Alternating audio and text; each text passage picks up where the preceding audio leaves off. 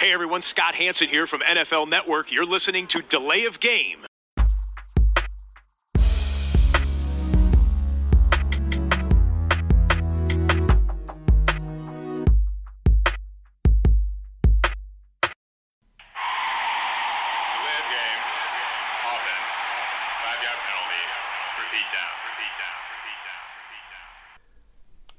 Episode 127, Delay of Game, der Football Podcast. Meldet sich am Dienstagabend, vielleicht ist es auch schon Donnerstag und das Hochladen hat länger gedauert, wissen wir nicht.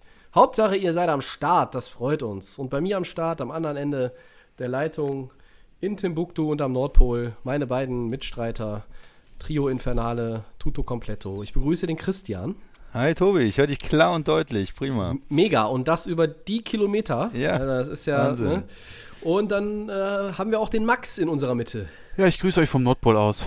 Das ist schön. Wunderbar. Äh, Draft hinter euch gebracht, gut geguckt. Alle drei Tage geguckt oder wie viel habt ihr geschaut? Zwei Tage nur, den Rest habe ich jetzt nur noch so in der Zusammenfassung gesehen. Okay. Ja, genau. Die, die erste Runde komplett, die zweite ein bisschen und dann die dritte mehr auf dem Handy verfolgt, dann was so passiert zwischendurch, äh, das nicht mehr, nicht mehr äh, in Bildern. Mhm. Und selbst, du hast alles geguckt, Tobi? Äh, die ersten drei Runden, also die ersten beiden Tage auch komplett und dann ähm, am Samstag, ja, eigentlich auch alles. So ein bisschen teilweise andere Tabs, andere Fenster auf dem Laptop aufgehabt. Da habe ich auf dem Laptop geguckt. Äh, ein bisschen Poker gespielt, äh, ein bisschen am Fernseher noch parallel, also ein bisschen auf Multitasking gemacht.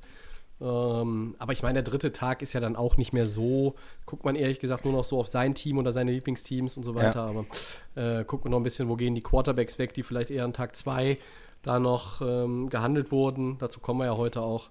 Ähm, ja, aber war, war schöne Unterhaltung, war gut gemacht, fand ich. Äh, gab eine nette Summe auch für den Covid-19-Relief äh, beim Draftathon, der gesammelt wurde. Äh, gute Einschaltquoten auch. Also äh, haben wir diese Punkte, die damit zusammenhängen, äh, direkt hier von vorne herab schnell mal erwähnt. Wollen wir auch nicht weiter darauf eingehen, denn wir haben eine pickepackevolle Sendung.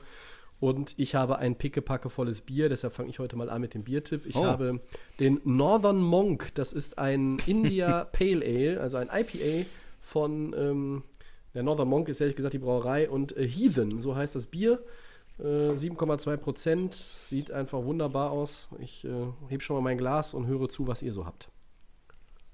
Ich habe einen Paulaner Weizen, wie auch letzte Woche. Ja gut, der Kasten trinkt sich ja jetzt nicht so schnell weg, ne? Das ist richtig. ja, außer Ja. er würde bei mir stehen. Ich bin dabei, die lokalen Brauereien mal wieder ein bisschen zu unterstützen und äh, Ürige ist es heute. Ja, das Le ist immer lecker, eine gute Lecker Wahl. Drübke. Das ist immer eine gute Wahl. Und ähm, ja, ich muss sagen, dieses Bier ist richtig lecker. Ich könnte jetzt auch wieder darauf hinweisen, wo man so ein Bier kriegt, aber das wisst ihr ja. Und deshalb verlieren wir keine weitere Zeit. Draft 2020, Teil 1 unserer Rückschau. Und wir starten quasi nicht in Hollywood, nein, wir starten in Philadelphia. Nach den Packers mit Jordan Love draften auch die Eagles überraschend einen Quarterback. Oder vielleicht auch nicht überraschend. Das will ich euch jetzt fragen. Mit dem 53. Pick, Nummer 21 in Runde 2, sichert sich Philly die Dienste von Jalen Hurts out of Oklahoma. Was sagt ihr dazu? Und vielleicht in Connection dabei äh, noch irgendwie angestellt die Frage, fällt die Nachbetrachtung des Packers-Picks in Runde 1 bei euch nun anders aus als kurz nach Runde 1?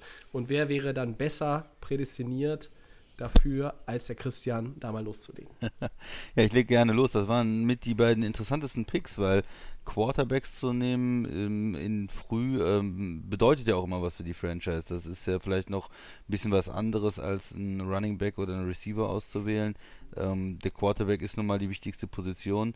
Und äh, bei den Packers äh, ganz klar, da denken sie an die Zukunft, wenn sie jemanden in der ersten Runde nehmen und die haben, man hat einen älteren Quarterback wie Aaron Rodgers, dann heißt das schon, naja, da gucken wir in die Zukunft und dann ist vielleicht seine Zeit auch irgendwann ähm, ähm, seine Zeit irgendwann zu Ende. Ähm, ist ein Limit, ähm, wie lange das noch geht.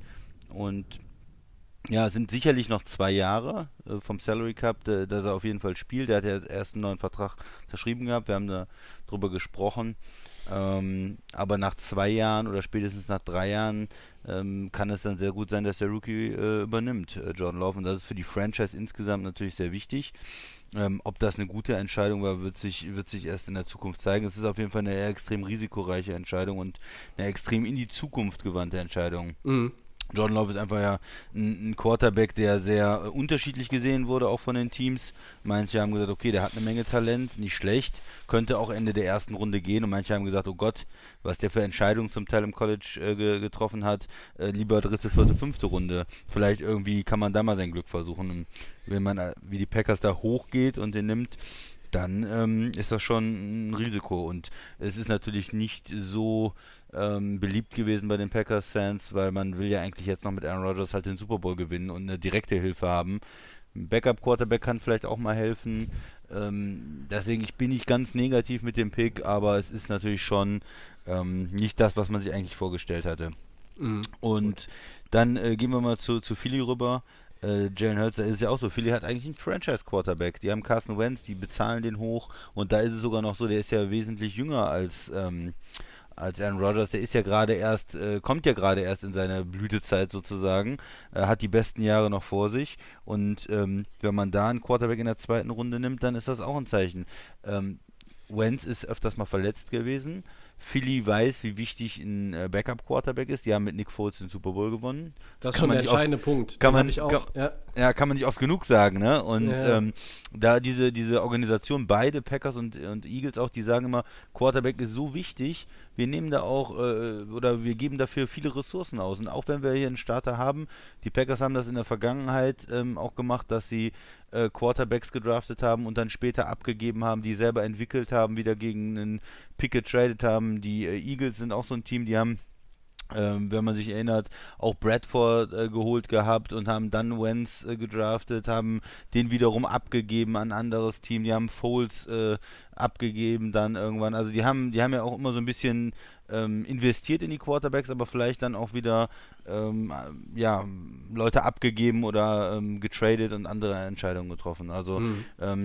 Wird man sehen. Es ist auf jeden Fall jetzt in Philly so ein bisschen ähm, auch Zug drin, ne? wenn so ein ähm, auch guter College-Spieler, ja, der im College ähm, eine, eine ähm, bewegte Karriere auch hatte. Ja? Er, er hat ja auch die wirklich äh, die höchsten ähm, Hochs erlebt sozusagen und, und ist dann, äh, hat dann auch erlebt, wie äh, Tua äh, dann für ihn gespielt hat. Also es ist ja äh, auch ein Quarterback, der ähm, ja alles mitgemacht hat im College und der kommt jetzt in so eine Situation, vielleicht kommt er mal rein, wenn Wentz verletzt ist, vielleicht führt er das Team gut, vielleicht gibt es irgendwann dann auch eine Kontroverse in Philly, ob man langfristig vielleicht äh, dann doch mit Hurts geht, anstatt mit äh, Wentz. Die kommen ja auch dann vielleicht in zwei Jahren aus dem Vertrag raus oder können ihn traden.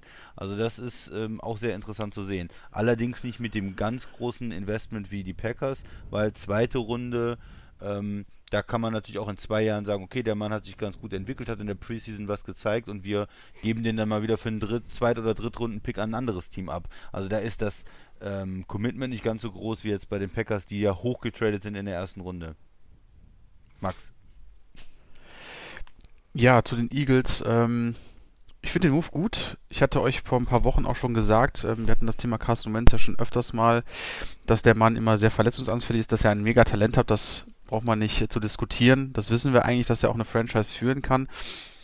Aber äh, für mich persönlich hat er immer den, leider immer den Eindruck, äh, dass es halt irgendwie nicht für eine ganze Saison reicht oder dass es halt irgendwie immer ist, ist man wie Wehchen da und ähm, das hat halt irgendwie auch dazu geführt, dass er das Team auch nicht zum Super Bowl führen konnte, sondern dass es durch ein Backup passiert ist. Und ähm, ich hatte euch ja auch gesagt, dass man da irgendwann vielleicht mal doch irgendwie in die Zukunft schauen muss. Ist es wirklich noch derjenige, der einfach auch dann irgendwie, du brauchst als Franchise einfach einen stabilen Quarterback, der nicht so anfällig ist. Und jetzt haben die ähm, Eagles halt schon in der zweiten Runde da schon für gesorgt, sag ich mal so ein bisschen. Auf jeden Fall, denke ich mal, eine gute Backup-Lösung, falls Wentz jetzt in der kommenden Saison wieder mal irgendwie oder vielleicht auch im Trainingscamp da vor der Saison irgendwie ausfallen sollte, kannst du dann irgendwie, glaube ich, mit einem ganz guten Mann gehen. Jalen Hurts war ja ähm, auch eigentlich ein, ist ein, ist ein gutes Talent und äh, ich habe ihn eigentlich so als Zweitrunden-Pick auch gesehen. Ähm, hat sich da ein bisschen, auch wie gesagt, ist ein bisschen abgefallen, auch mit seiner Playoff-Leistung, die nicht so gut war in dem Spiel. Und ähm, ich finde also für, für Philly ist es, ist es nicht schlecht. Also du ähm, hast den Move jetzt einfach mal gemacht. Ähm, das ist natürlich auch, Christian hat es gesagt, das ist eine Drucksituation auch, es kann ein Battle werden. Und die Eagles haben da ähm, jetzt auch nicht groß irgendwas verloren oder sind groß Risiko eingegangen, sondern sie wissen einfach dann, gut, Wenz ist wieder verletzt und wir können dann irgendwie auf Hurts zurückgreifen, der uns eigentlich sehr gut gefällt und äh, das finde ich den äh, Move eigentlich ganz gut. Zu den Packers, ja, für mich, äh, wir haben ja im Stream geguckt, wir drei zusammen, ihr habt ja gemerkt, meine Reaktion, ich war schon echt äh, überrascht, ne? also Ja. wie alle drei. Ja. Ich habe mich ja so ein bisschen auch, ja, ein bisschen kaputt gelacht, weil man auch getradet hat für Jordan Love. Ähm, weil ich ja auf Receiver, Chris hat ja gemeint, irgendwie vielleicht äh, Defense oder auch wieder in der O-Line irgendwas machen. Ich sag nur, ähm, Jordan Love muss irgendwas bewirkt haben bei der Packers Organisation. Mhm. Nicht nur, was er auf dem Feld zeigt, sondern einfach auch, was er menschlich äh, zeigt. Guter Punkt. Ähm, wie seine Art der Einstellung ist, wie seine, wie, se- wie seine Einstellung zum Football auch ist und äh, die Packers müssen irgendwo auch gesehen haben, weil die Reaktionen von Coach und GM waren ja sehr positiv. Also sie haben ja wirklich sich gefreut, dass sie jetzt äh, ihn auch haben konnten und auch mit dem mit dem Move, mit dem äh, Hochtraden auch dann, äh, das geht man, glaube ich, nicht so unbedacht an. Also dafür ist die Organisation einfach zu erfolgreich. Äh, schade natürlich ist ähm, Aaron Rodgers. Es ist, ein, ist einfach ein quasi ein Tritt in den Arsch oder quasi ein Tritt in die Weichteile, muss ich sagen, für ihn als Quarterback, weil da fühlt man sich auch ein bisschen, glaube ich, ja, wenn ich jetzt er wäre, du hast einen Vierjahresvertrag noch oder du kannst zwei Jahre safe spielen und dann kannst du irgendwas noch irgendwie mit anderen Teams aushandeln, ist das schon, glaube ich, für ihn als Spieler schon echt krass, weil wenn du überlegst, dass die Organisation jetzt wirklich auf die langfristige Situation gegangen ist und nicht geschaut hat, okay, wir wollen in den nächsten ein, zwei Jahren Super Bowl gewinnen, da brauchst du eigentlich noch gewisse Spieler wie ein Receiver, Ja. Defense. Und ähm, ja, deswegen war ich einfach, das war für mich das Highlight, weil der Draft ja relativ langweilig auch angefangen hat. Und wie gesagt, wann kommt man der große Move? Und das war dann auch der große Move für mich in der ganzen ersten Runde. Und ja, aber wie gesagt, Jordan Love muss irgendwie den Zauber hinterlassen haben. So kann Mhm. ich es nur, die Packers-Organisation muss sich in den verliebt haben und sagen, Ja. okay, wir ziehen das gleiche so ab, wie das mit Rogers und Favre war. Und dann dauert das halt noch drei Jahre. Und ähm, vielleicht haben sie gedacht, bevor da irgendwas nicht so Gutes kommt, schlagen wir jetzt einfach zu. Das hat die Organisation getan und ähm, ich finde, einer ist krass gegenüber Aaron Rodgers, aber natürlich auch irgendwo der Mensch ist da anscheinend auch sehr, sehr wichtig in dem Fall, dieser, dieses Leadership, die der vielleicht ausstrahlt und ähm, ja, beide Moves, Eagles und Packers, ähm, Eagles finde ich mehr nachvollziehbar jetzt im Moment. Ja. Die Packers hätten sich da einfach vielleicht noch darauf verlassen können, okay, Receiver und du hast safe Aaron Rodgers, wir wissen, was der Mann kann. Der braucht Futter. Das hat man jetzt nicht getan. Man hat jetzt anderen Wegen eingeschlagen. Aber ich sag mal, ähm, die Packers sind nicht die Packers, die gewinnen. Man darf nicht vergessen, die sind immer brandgefährlich. Auch wenn da jetzt ein Receiver fehlt auf der anderen Seite, äh, wo ich ihn hätte jetzt gern gesehen, irgend, irgendwas was krasses. Aber ähm, dafür ist die Organisation einfach zu gut strukturiert und das werden sie jetzt aber auch, die werden trotzdem brandgefährlich bleiben. Chris, äh, Tobi, wie siehst du es? Ja, wir haben, glaube ich, jetzt zu der Packers-Nummer ist auch relativ umfangreich ähm, letzte Woche und jetzt auch heute, glaube ich, ähm, die Fakten zusammengetragen worden. Ich finde den Punkt von dir gut, Max, dass da natürlich irgendwo ein bisschen was in Richtung, ja, die, die Persönlichkeit von, von Jordan Love vielleicht auch die Packers zusätzlich überzeugt hat. Und das ist eine Franchise, die ja, eigentlich gerade bei den Starspielern selten irgendwo Probleme hatte mit den Leuten abseits des Feldes. Also außer, dass man Running Back ein bisschen ein paar Pfund zu viel drauf hatte. Ähm, Eddie Lacey. ja. zum Beispiel. Bester Mann. Kann ich da jetzt, kann ich mich da jetzt auch an nicht viel erinnern? Ich meine, klar, seit ich Football gucke, gab es bei den Packers auch nur zwei Starting Quarterbacks. Ähm, Franchise Quarterbacks. Ich, ich weiß nicht so recht, ob, ob das, man kann das immer so und so auslegen. Packers lassen lasse ich jetzt mal außen vor, weil Christian hat ja auch schon am äh, Mittwoch in Episode 126 sehr, sehr viel dazu gesagt und sehr, sehr viel Gutes. Ähm, ich finde, zu dieser Eagles-Nummer muss man einfach sagen, der Unterschied ist natürlich das Alter, das ist eben auch schon angeklungen. Wenz hat einen Vertrag bis 24, aber klar, Wenz ist eben verletzungsanfälliger.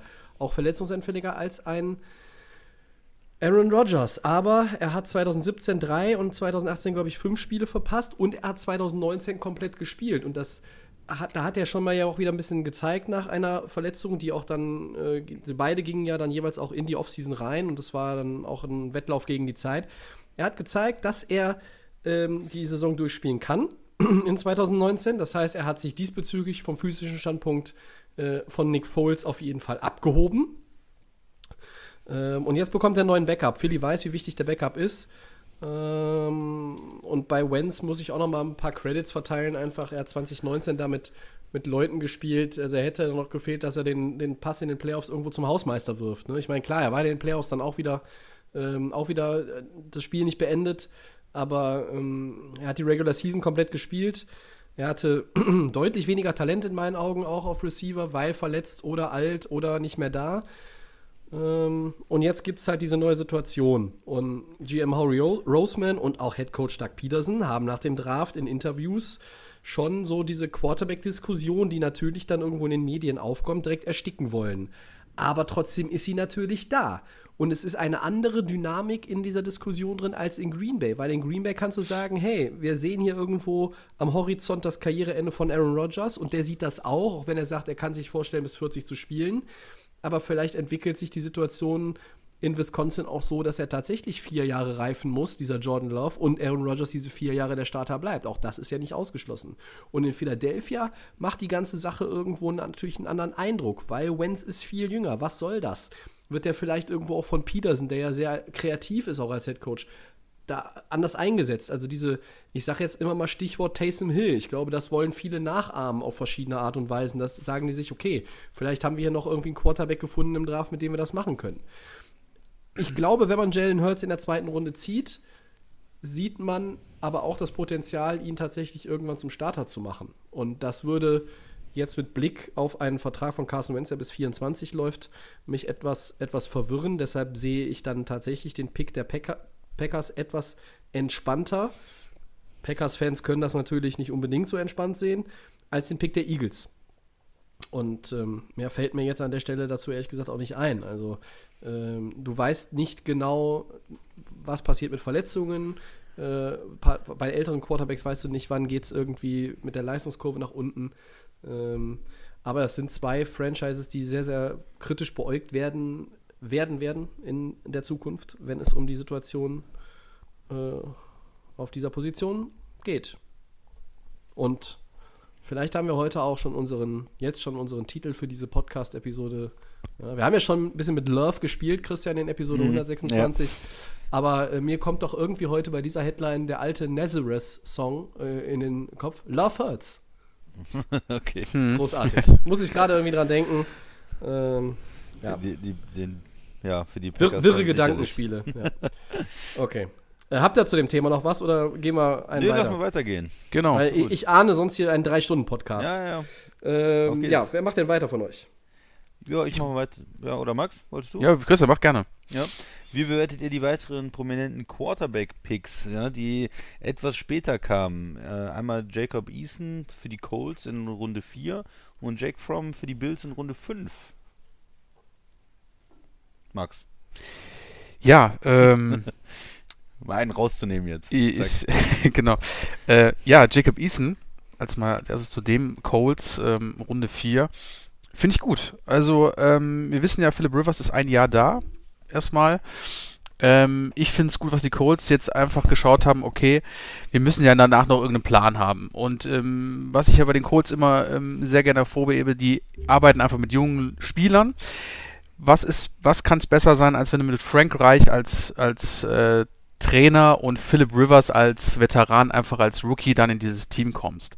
Finde ich ja. super. Der Mann kann einfach auf der Bank jetzt mal ein Jahr schön ähm, lernen. Der kann sich von den Veteranen die ganzen Tipps und Tricks und was man alles für die NFL braucht, sich aneignen. Äh, Frank Reich ist auf jeden Fall auch ein, äh, wie gesagt, einer der absoluten Top-Coaches in der NFL und äh, die Coles sind ja eher ein Team, dass er auf die lange Sicht jetzt auch erfolgreich wieder werden möchte oder ist eigentlich schon auf dem Weg, ähm, den nächsten Step zu machen. Und ich denke mal, ähm, mit äh, Eason ähm, haben sie den guten Mann gefunden. Ähm, viele behaupten auch, das wäre ein Stil quasi auch von den Colts, ähm, den sich da irgendwie in der, in der zweiten, äh, nee, in der vierten Runde zu holen. Ähm, aber ich finde es, wie gesagt, super, dass ähm, die Colts da schon gleich wieder ähm, reagieren, wieder auf die, den nächsten Step machen, schauen, okay, wir haben Rivers ein Jahr und was brauchen wir dann danach? Und äh, mit Rivers kannst du jetzt ein Jahr erfolgreich spielen, aber du brauchst die lange, ähm, die, die Zukunft auf die lange Sicht hingesehen und deswegen ist dieser Mann, denke ich mal, also wenn er sich entwickelt und ähm, das Potenzial hat er, was man immer so von ihm gesehen hat in den Tapes, ähm, macht er einen guten Eindruck. Also, dass wenn die Colts auch, denke ich, aus ihm rausholen können.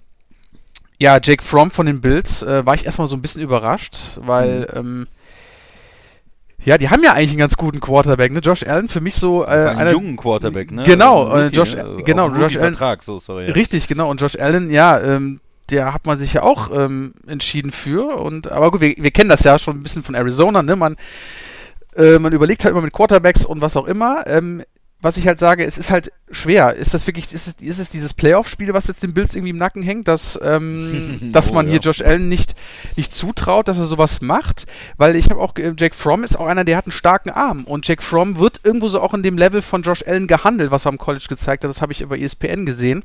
Äh, ich habe so das Gefühl, vielleicht stellen sie auch die beiden gegenüber. Das heißt, wenn ähm, Josh Allen irgendwie wieder mal so ein Break, äh, kein Breakout hat, sondern wieder so ein Spiel, wo er sagt, okay, oh, sieht gerade nicht gut aus, kannst du vielleicht mit Jake Fromm gehen? Ich weiß es nicht. Also ist natürlich sehr, sehr komisch, dass die Buffalo Bills sich dann nochmal für einen Quarterback entschieden haben, weil ich eigentlich ihn als Franchise-Quarterback für die Buffalo Bills sehe. Dafür war er echt sehr, sehr gut. Ähm, trotz seines Playoff-Mankos da, aber ich kann mir schon vorstellen, dass das im Trainingscamp echt heiß zugeht ähm, zwischen den beiden Quarterbacks, ähm, weil sie sich einfach sehr, sehr ähnlich sehen. Viele Experten von ESPN haben gesagt, oh, das könnte ein Battle werden. Also beide Moves, ähm, einmal von den Colts, vollkommen richtig gemacht und bei, ähm, bei den Bills bin ich gespannt. Das wird auf jeden Fall spannend. Tobi. Ich wollte nur eben, also ich, ich, ja. vielleicht noch kurz was dazu sagen, äh, Max, weil also ich sehe jetzt den, den, den From, ich finde es sehr interessant, dass die Bills ihn nehmen, aber ähm, ich sehe ihn eigentlich eher so als Gegensatz zu, ähm, zu, zu Allen, der nicht so okay. den starken, also dass From nicht so den starken Arm hat, sondern eher eigentlich ein intelligenterer mhm. Passer ist und weniger Fehler macht und ja. äh, akkurater ist und auf der anderen Seite Allen, also sie, sie holen jetzt ein bisschen das Gegenteil und ihm fehlt vielleicht diese, diese absolute physische Überlegenheit, den, den Ball da irgendwie 70 Yards zu werfen. Ähm, und er ist eher, ja, eher so ein bisschen mm, der, das, der, die, ja, die andere Seite von einem möglichen Quarterback. Tobi, ja, ich stimme dir, da voll, stimme dir da vollkommen zu, weil ähm, die Tapes sagen auch, dass er sehr, sehr spiel, äh, spielintelligenter Spieler ist. Also der ja. weiß irgendwie, er kann das gut lesen.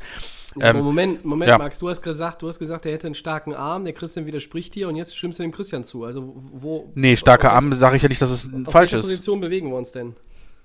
Kann ja beides sein. Ja, aber äh, also ich würde sagen, der Arm ist, Arm ist jetzt nicht so überragend. Also der ähm, im Gegensatz zu, zu einem zu einem Allen oder so. Also, also ich meine, das ist auch sowas, was in der NFL auch ein bisschen überschätzt wird, ne? Aber wie weit kann der den, wie weit kann der den Ball werfen, wie stark ist der Arm?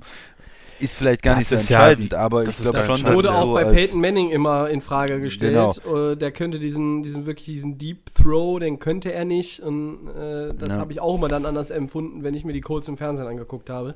Aber ja. äh, wenn ich jetzt da mal reingrätschen darf, denn ja. das war eigentlich das, was ich hier auf, auf, meiner, auf meiner Fahne stehen habe. Ja. Äh, Christian hat es mir dann schon so ein bisschen, äh, bisschen abgenommen, aber ist, ist, nicht schlimm, ist nicht schlimm. Äh, Fange ich bei From nämlich einfach auch mal ja. an, äh, weil wir gerade da waren. Also es gibt Zweifel an seinem Wurfarm und an seinem Timing. Und ich glaube, er ist ein Game Manager. Er ist so ein bisschen, äh, glaube ich, eher der Typ Quarterback, den ich jetzt mal, äh, weil mir jetzt der als erster einfällt, tatsächlich mit Tyrod Taylor vergleiche ich ihn jetzt mal. Ähm, weil das ist auch ein klassischer Game Manager. Das ist jetzt kein, Jake Fromm ist für mich kein Franchise Quarterback. Und ich finde die Wahl, äh, sie ist eigentlich durchaus überraschend gewesen auf den ersten Blick, aber letztlich, From hätte überall landen können, gefühlt, weil für mich ist das auf jeden Fall ein Backup-Quarterback. Das ist keiner, der in der Liga äh, einen Starterposten übernehmen wird, es sei denn, der entwickelt sich wirklich entgegen oder, oder über die Erwartungen hinaus zu einer solchen Konstante, zu einer solchen Größe und der reift als Spieler so dermaßen in den nächsten Jahren, dass er da irgendwo, ob es dann in Buffalo ist oder woanders, ähm, dass er dann irgendwo Starter werden kann. Also wir wissen, Quarterbacks. Wir können immer nur wieder sagen, Brady war Pick Nummer 199. Äh, wenn du spät gezogen wirst, kannst du trotzdem ein Star werden, du kannst trotzdem auch ein Hall of Famer werden. Ich sehe aber bei Jake Fromm jetzt nicht so die, äh, die Skills gegeben, Stand heute. Also ich sehe ihn wirklich nur als Backup und zwar dauerhaft. Für mich ist das ein Backup, der Buffalo wird froh sein, den, ihn als Backup zu haben, wenn mal irgendwas passiert. Vielleicht werden irgendwann in vier, fünf Jahren andere Teams froh sein äh, oder, oder ein anderes Team dann froh sein, dass sie Jake Fromm als Backup haben, weil er sich vielleicht auch in Buffalo schon mal in ein paar Spielen unter, ja, äh, schon mal beweisen konnte und gezeigt hat, dass man ihn als zweiten Mann gut gebrauchen kann. Ich sehe da keine wirkliche Competition ähm, für, für Josh Allen. Da widerspreche ich jetzt erst einmal vehement. Ja, aber Und- ich, sag, ich sag mal, Tobi, ähm, keine Competition, aber Josh Allen ist ja auch so ein kontroverser Spieler. Er hat auf der einen Seite diese, diese enormen richtig, Möglichkeiten und diese enormen, diesen enormen Wurfarm und kann, macht manchmal richtige geile Plays auch und auch mit, äh, er ist ja auch sehr athletisch. Aber auf der anderen Seite muss ich wiederum dem Max dann zustimmen. Ich habe auch noch dieses Spiel, dieses Playoff-Spiel irgendwie im Kopf, wo er äh, nicht richtig auf den Football aufgepasst hat, wo er da irgendwie versucht hat, Laterals zu spielen und äh, weil, Fehler gemacht hat. Ähm, da, äh, das war schon eine Frage, ist er spielintelligent genug äh, oder trifft er die richtigen Entscheidungen ähm, in, in so einer Drucksituation? Man kann jetzt sagen, er ist noch jung und er entwickelt sich noch, aber auf der anderen Seite kann man ähm, kann man auch sagen, er ist vielleicht da, ja, ein Gegensatz irgendwo auch zu, ähm, zu From dann. Ja, gut, also Tobi? Jetzt gehen wir so ein bisschen auch natürlich sehr ins Detail rein. Ähm, jetzt gehen wir so ein bisschen sehr ins Detail rein äh, mit Blick auf, auf, die, auf, auf die Zukunft. Also erstmal um den, ging es ja jetzt auch so ein bisschen um den Pick, ne? Ähm, ich finde, beide sind irgendwo entsprechend, entsprechend, ja, ver- vernünftiger Position ir- irgendwo auch gedraftet äh, worden. Ähm, ich war von dem Eason-Pick bei den Colts eigentlich durchaus, ja, durchaus angetan, eben weil Rivers nicht so lange da ist, aber GM Chris Ballard hat auch direkt gesagt, ja, er hat Talent, aber er hat einen weiten Weg zu gehen. Und ich glaube, es geht eher um die Competition mit Chad Kelly erstmal als Quarterback 3 hinter Rivers und Jacoby Brissett, weil Brissett ist noch da. Ähm, und ja, einige Experten hatten Eason auch als späten First-Rounder gesehen, aber letztlich ist es dann auch bei Eason genau wie bei Fromm, auch dann wie bei Jalen Hurts, auch wenn er in der zweiten Runde gegangen ist. Viele Teams suchten jetzt im Draft einen Quarterback für 2020 oder 2021 als Starter. Nein, also das waren ja wirklich nur in dem Sinne Cincinnati, Miami, die Chargers und dann war klar, dass im Grunde genommen, wenn die Patriots hier keinen Move machen, dass wohl der ein oder andere wirklich sehr, sehr lange warten muss. Das ist also, dass sie beide in Runde 4 und 5, wenn ich das richtig habe, genau, dann, das war jetzt für mich so nicht überraschend in dem Sinne. Aber ähm, gut. Äh, wir müssen ja kurz mal hier einen, Check-up machen. Äh, hören wir uns alle gegenseitig? Ja, Also ich ich höre höre den. Christian nicht. Ja, jetzt höre ich ihn wieder, ja. Ja, Alles ja, gut. ich habe ja auch nichts Okay, gesagt, der Tobi gut. hat ja gerade gesprochen. Nein, aber nee, du war hast eben, glaube ich, ein bisschen, hohen, ja, eben ein bisschen, bisschen schwier schwierig, als ich äh, geredet habe. Ich hoffe, das hat man gehört und dann vielleicht noch, als der Tobi geredet hat. Ähm, aber okay, schauen wir mal, wie es wie Ja, wird. okay, gut. Also Gehen wir weiter. Über, über Jake Fromm können wir die nächsten Wochen ja nochmal diskutieren. Ähm, das äh, war ja jetzt schon sehr, also durchaus kontrovers, jetzt nicht übermäßig, aber äh, da machen wir weiter und der Max leitet mal die nächste Headline ein, glaube ich. ja, abgesehen von Clyde Edwards Hilaire, Pick Nummer 32 von den Chiefs, gehen die Top Running Backs in Runde 2 vom Board. Was ist unsere Meinung zu den Picks der Lions mit DeAndre Swift, ähm, Colts Jonathan Taylor, Rams Cam Akers, Ravens J.K. Dobbins und den Packers AJ Dillon? Christian, fang doch mal an. Ja, was ist da die Meinung? Also mich hat es ja erstmal ein bisschen gewundert, ähm, wie die Reihenfolge war. Ich hätte jetzt gedacht, äh, für mich äh, Taylor irgendwo ganz vorne dabei und dann Dobbins vielleicht auch und, und der Andre Swift, so die drei nacheinander, aber die sind dann ähm, halt erst als 2, 3 und 5 gegangen. Bisschen überraschend von der Reihenfolge. Hm, Für die, für die Teams, ja, die Lions, ähm, wir haben ja mit Johnson eigentlich einen ganz guten Running Back, aber der ist auch äh, ständig verletzt. Von daher kann ich das irgendwo nachvollziehen, dass sie da ähm, dann äh, zugeschlagen haben. Ähm, dann äh, die Colts, ein bisschen überraschend für mich auf jeden Fall, weil äh, die haben ja eigentlich äh, mit Mac einen Running Back, der letztes Jahr sehr, sehr gut gespielt hat. Ist das die Frage, da gibt es da einen Wechsel dann? Ähm, gehen sie mit Taylor, lassen sie beide spielen? Sind da genug Snaps da? Weil das ja beides auch für mich eher so äh, First- und Second-Down Running Backs sind, nicht unbedingt, die können auch die, die als Passcatcher fungieren, aber ist nicht so die Spezialität. Mm, und da haben die Colts ja auch noch durchaus andere ähm, Running Backs in der Hinterhand, die da in der Aufgabe oder in der Rolle vielleicht besser sind. Also ist Taylor irgendwo der Ersatz für Marlon Mack dann. Äh, ja, die Rams, gut, die haben Gurley nicht mehr. Dass sie da was auf Running Back machen würden, war klar, war vielleicht ein bisschen früher als erwartet, auch direkt in der zweiten Runde. Ähm, kann der Tobi ja vielleicht gleich was zu sagen. Die Ravens bringen noch mehr Speed rein. Äh, mit Dobbins, die waren ja auch schon gut aufgestellt auf Running Back eigentlich und bringen da jetzt noch einen guten, schnellen Spieler mit rein. Macht es bestimmt nicht einfacher, äh, die zu verteidigen. Und am Ende die Packers, ja, äh, AJ Dillon ist äh, interessant. Ja, ist eine interessante, interessante Wahl gewesen. Äh, auch wieder von den Fans eigentlich erstmal nicht so positiv aufgenommen. Kein Wide Receiver wieder in diesem extrem guten und tiefen Wide Receiver Draft haben sie keinen Wide Receiver gedraftet, auch nicht in der zweiten Runde. Ähm, und haben hier AJ Dillon genommen, ist eher ein Powerback, also eher ja. Typ. Ähm, wie Eddie Lacey oder wie, äh, erinnert mich ja ein bisschen an, an Henry auch von Tennessee. Äh, nicht ganz, nicht so groß, aber ähm, ähnlich, ähnlich vom Typ her. Mm, ja, was macht man damit? Ist das, ist das, ist nicht schlecht, weil ähm, beide äh, Running Backs, Aaron Jones und auch Williams, die jetzt äh, da viel gespielt haben, die sind im letzten ähm, Jahr ihres Rookie-Vertrages und ich, für mich ist es eher eine, ähm, eine Addition zu, ähm,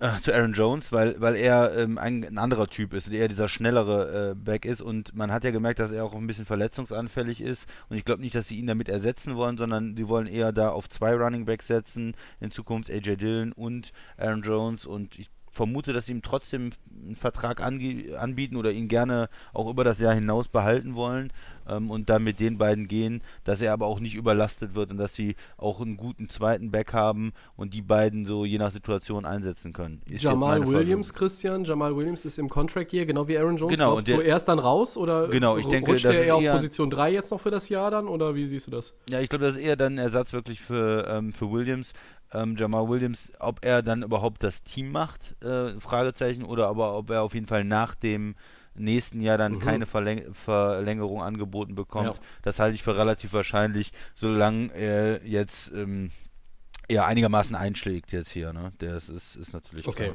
klar. Ja. ja. Aber das sind so ähm, auch durchaus überraschend, aber ähm, auch nicht, nicht, nicht völlig unlogisch, jetzt einen Running Back zu nehmen. Aber der Typ Spieler und äh, so früh im Draft war dann doch wieder eine Überraschung. Das stimmt. Ähm, ich knüpfe mal daran an und wir wollen jetzt ja auch wirklich nicht den ja. Rahmen sprengen. Ähm, ich fasse mich jetzt zu den einzelnen Kandidaten auch kurz. Bei Swift hast du es gesagt. Verletzungsanfälligkeit von Johnson. Ich glaube, er bringt ganz gute Pass-Catching-Abilities mit und ist damit ein brauchbares Target für Quarterback Matthew Stafford. Die Run-Offense der Lions war auch nur auf Platz 21 in 2019 und das ist einfach ein guter Value an Position 35 dann noch mit Swift. Natürlich kann man argumentieren, Taylor könnte es auch sein, aber daran ähm, anzuschließen, er, Taylor hat auf jeden Fall die Schwächen in der Pass-Protection aus meiner Sicht. Ähm, er hat aber einfach diese Quickness und er hat auch einen guten Top-Speed auch Marlon Mack geht ins Contract Year und vielleicht scheint auch da man bei den Colts nicht so überzeugt zu sein, dahinter mit Naheem Hines und Jordan Wilkins irgendwie auf Dauer zu arbeiten. Ähm, das heißt, diese Position zu adressieren, hat mich bei den Colts da an der Stelle schon etwas überrascht. Aber ich finde es trotzdem ein guter, äh, ein guter Pick. Das ist auch, auch äh, da stimmt auch der Value auf jeden Fall aus meiner Sicht. Ähm, zu Cam Akers komme ich gleich als letztes vielleicht. J.K. Dobbins ist auch, Value ist nämlich genau das richtige Stichwort. J.K. Dobbins zu den Ravens an 55. Ich meine, das Backfield mit Mark Ingram und Gus Edwards ist absolut gut. Ingram ist 30, ja, äh, ist aber immer noch gut, hat letztes Jahr 1000 Yards gehabt. Und ähm, da nochmal einen weiter reinzubringen, finde ich einen absolut guten Move. Ähm, guter Open Field Runner auf jeden Fall. Und zu Dylan haben wir, glaube ich, jetzt schon äh, alles gesagt. Da hätte ich jetzt auch nichts zur Ergänzung, außer dass er halt so der Typ ist, der richtig gut zwischen den Tackles arbeitet. Und das war Eddie Lacey äh, ohne die fünf, fünf äh, Pfund dann zu viel, die er hatte, ähm, letztlich auch. Ähm, so, dann bliebe jetzt nur noch Cam Akers. So, ja, und dann Cam Akers, ähm, einer der komplettesten Running Backs der Draftklasse, so ein bisschen underrated, ne? Und ähm, an der Stelle war auch Dobbins möglich. Und da habe ich gesagt, ey, nimm doch Dobbins oder Zach Bourne, den Linebacker, der war auch noch da. Aber ich glaube, GM Les Need und Head Coach Sean, Sean McVay sehen da auch so ein bisschen die Systemkompatibilität zu der Offense der Rams, haben sich dann für Akers entschieden, der auch den Florida State Rushing-Rekord von einem gewissen Delvin Cook gebrochen hat. Und ähm, das ist ja erstmal auch ein Statement. Delvin Cook bei den Vikings ist kein schlechter. Ähm, war durchaus auch schon hin und wieder mal in Richtung Rushing-Title mit unterwegs bis zu einem gewissen Punkt in der Saison. Von daher war ich dann letztlich mit diesem Pick auch an der Stelle der Rams nicht unzufrieden. Max, wir haben jetzt schon viel über die Running Backs gesprochen. Hast du noch was zur Ergänzung?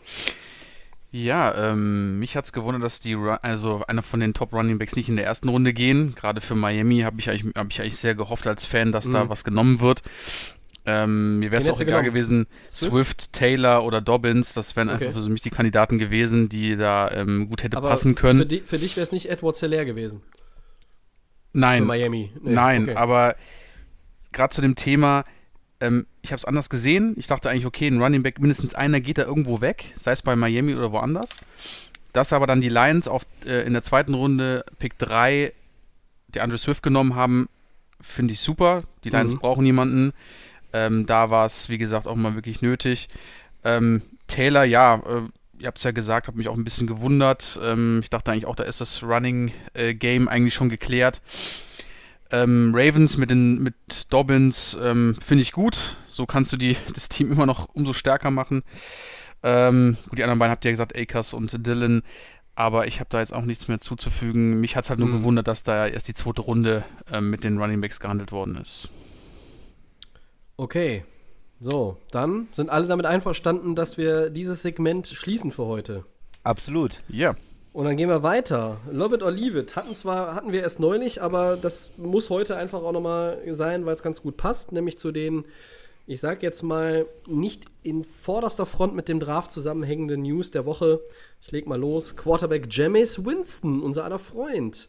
Er wird offenbar ein Saint. Der Einjahresvertrag, der im Raum steht, ist noch nicht unterschrieben, soweit ich die Kenntnis habe. Meine Frage an euch: Love it or leave it?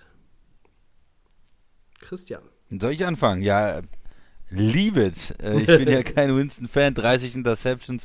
Ähm, Breeze ist der Quarterback und sie haben ja auch äh, Tyson Hill da nochmal jetzt einen Zweijahresvertrag mhm. gegeben. Also die hatten ihn ja getendert und haben aber jetzt zwei Jahre 21 Millionen.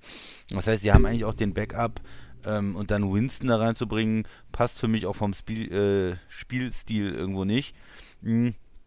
Eine kurze Erklärung noch vielleicht, äh, ich habe nachgeguckt, warum haben sie ihn jetzt noch nicht verpflichtet und so warten sie. Es geht um die Compics, also wenn sie ein bisschen warten, sie kriegen ja einen Compic nächstes Jahr für Teddy Bridgewater und wenn sie Winston nach Montagabend jetzt irgendwann äh, signen, also heute, ja. Dienstag oder so, dann fällt er da nicht mehr rein und äh, das war der Grund für die äh, Saints wahrscheinlich jetzt noch zu warten. Ähm, ich würde, ich bin, bin kein großer Fan davon. Max? Ich sag love it. Man hm? muss dem Mann noch mal eine Chance geben. Auch wenn er 30 Mal irgendwo in, in der Gegend herumwirft. Vier Jahre aber, Chance, was soll das Ja, denn? aber ich glaube, dass die, dass die Saints so wieder fahren werden. Ähm, Breeze ganz klar der Starter, Taysom Hill wieder der Freestyler. Und dann gehst du als Backup mit gehst du als Backup mit Winston, auch wenn du das Risiko hast, aber vielleicht kann da irgendwie Sean Payton und Co. dem dann ein bisschen unter Kontrolle halten. Ähm, ich love it. Man muss dem auch nochmal eine Chance geben. James Winston, my man. Yo, man. Tobi. Okay, okay. Äh, ich bin hin und her gerissen, äh, Männer, aber ich sag jetzt tatsächlich mal auch Love It, weil für Winston ist es, er wusste, es ist kein, er ist kein Starter in 2020. Und für ihn ist das die Chance, jetzt zu lernen und dann vielleicht auch die Möglichkeit zu bekommen, ähm, Drew Brees zu beerben oder vielleicht weiter Backup zu sein, um ihn dann noch ein Jahr später zu beerben. Äh, aber er kann was lernen und vielleicht bringt er seine Karriere nochmal aufs richtige Gleis. Ähm, natürlich mit einem Fragezeichen versehen, denn erst einmal denkt man sich, okay, wenn der Tag X kommt und Jameis Winston übernimmt diese Franchise als Starting Quarterback, wäre mir als Saints-Fan wohl dabei. Ich stelle es in Zweifel. Aber ich sage dann jetzt trotzdem Love it. Und weiter mit dem nächsten Punkt, der Max. Die Redskins traden Left Tackle Trent Williams zu den 49ers. Christian. Love it. Love it, love it, love it. Für die, für die 49ers natürlich, weil ähm, es ist ja so, dass Staley, der Left Tackle, jetzt gesagt hat, er retired und da braucht man Ja. jemanden. Wir haben die ganzen Jahre davon profitiert, einen super Left Tackle zu haben. Jetzt geht er weg, was machst du? Ja, du holst dir einfach einen anderen super Left Tackle, ja. Äh, ich denke nicht, dass er jetzt groß äh, eingeschränkt ist. Ich denke, er kann auch auf einem hohen Niveau spielen. Man Aber er hat ein Jahr Pause gemacht. Ja, ein Jahr Pause gemacht, aber für einen Left Tackle ist das, glaube ich, nicht so das Thema wie vielleicht Okay. für andere äh, Spieler. Ich weiß nicht, wie du das siehst, Tobi, aber ich äh, denke schon, der hat über Jahre so gut gespielt und dann hat er jetzt ein Jahr Pause gemacht, da kann er sich auch ein bisschen regenerieren und ähm, gut, sie werden ihm wahrscheinlich einen, ähm, einen neuen Vertrag anbieten müssen, aber Trent Williams zu haben, einen, einen Top-Left-Tackle der Liga, ich finde es super für die 49ers und auch für die Redskins, die haben jetzt endlich diese Sache auch gelöst. Das Ja. war ja die ganze Zeit noch ein Problem. Ich habe auch gesagt, er wird nicht mehr für die Redskins spielen. Da war auch mit der Medi- medizinischen Abteilung ja alles irgendwo in, in Stücken und in Scherben. Und Ja, finde ich gut für beide. Ja, ja. Und für Trent Williams natürlich auch. Der kann vielleicht mal einen Super Bowl gewinnen. Richtig. Mit den 49ers ist da die Chance durchaus besser als mit den Redskins. Von mir gibt es auch einen Love It, weil ähm, erst einmal für einen Fünftrunden-Pick und dann einen Third-Rounder in 2021 ist das ein guter Deal für die Niners. Und damit ist diese Joe Staley-Rücktrittsnummer auch gelöst. Trent Williams ein Jahr Pause gemacht. Ich glaube, ja, das beeinflusst ihn schon, aber weniger als zum Beispiel wir bei Le'Veon Bell als Running Back erlebt Ja. haben. Genau. Und Talent hat er. Ich habe gehört, meine Rams waren sogar in den äh, Williams Sweepstakes ein bisschen mit involviert. Äh, Sean McVay wollte ihn dann allerdings, habe ich auch gelesen, auf Guard schieben, solange Whitworth noch spielt. Äh, Hervorragend, aber wäre eine ganz nette linke Seite gewesen. Alles hypothetisch. Jetzt vor den Niners. Da passt er gut rein. Ähm, und ja, für mich werden die 49ers deshalb in der, in der Line nicht unbedingt stärker, sondern sie bleiben einfach äh, bei der Stärke, die sie da haben. Äh, für mich ist das so ein bisschen, auch wenn Staley natürlich älter ist, aber Williams fehlte, wie gesagt, dieses Jahr. Und deshalb ist das für mich ein, ein Fit, der absolut passt. Wunderbar. Max, Was soll man sagen? Ist auf jeden Fall Love It. Ja. Ähm, sind wir uns ja alle einig. mega Langweilig. ein mega Left Tackle. Das macht es leider äh, umso ähm, besser für die 49ers, um dann doch Mhm. nochmal den nächsten Step zu machen. Ähm, trotzdem auf jeden Fall Leave It. Äh, Love It, sorry. sorry. Oh, oh! Love It, Leave It. oh. Ist Äh, äh, Leave It als äh, 49ers Hater und äh, Love It Ach fürs so. Team. Ah, okay, verstehe, verstehe. Ich habe ich hab noch einen. Pass auf, dritte Runde. Die, ich mach schon die Texans- Augen zu. Oh, Die nein. Texans machen Nein. Left Tackle Laramie Tunsil mit dem neuen Dreijahresvertrag 66 Millionen Dollar zum bestbezahlten O-Liner der NFL. Love it or leave it, Max. Oh, der alte Tansel von den Holt die Dolphins. Gasmasken raus, holt die Gasmasken Oh. raus. Ja, ist schon äh, eher Leave It. Das ist schon. Ja, schon? Ja, wir wissen ja eh, ähm, Leistung spielt hier keine Rolle, sondern die Verträge werden immer brutal werden, wenn du einen neuen Vertrag machst. Also 66 Millionen, da ist er irgendwie einfach automatisch der nächste Step, dass er irgendwie der bestbezahlteste ist. Die Texans machen ja eh immer irgendwas, was sie wollen im Moment. Dem Tanzel ist ja vom, vom, vom Talent her, eigentlich hat er, hat er eins, ist, äh, ist auch kein schlechter Left Tackle. Ähm, ich glaube, der Job, den er da gemacht hat bei den Texans, war in Ordnung. Ja, nun mal ist es jetzt so, die Texans haben sich dafür entschieden, ihn jetzt zu bezahlen und ich sage ja, pff, hoffentlich äh, ist das gut investiertes Geld, deswegen sage ich aber trotzdem leave it, weil er ist, glaube ich, das Geld nicht wert. Aber so ist das nun mal in der NFL. Die Verträge sind immer hochgesetzt. Was Ja. sagt ihr? Tobi. Äh, ich habe zunehmend das Gefühl, oder endgültig das Gefühl, dass der Kollege Bill O'Brien glaubt, er sitzt vor der Playstation oder der Xbox und spielt Madden im Karrieremodus. Was zum Geier macht der Typ da eigentlich? Also er hat jetzt einen Haufen Quatsch fabriziert in den letzten Wochen und Monaten.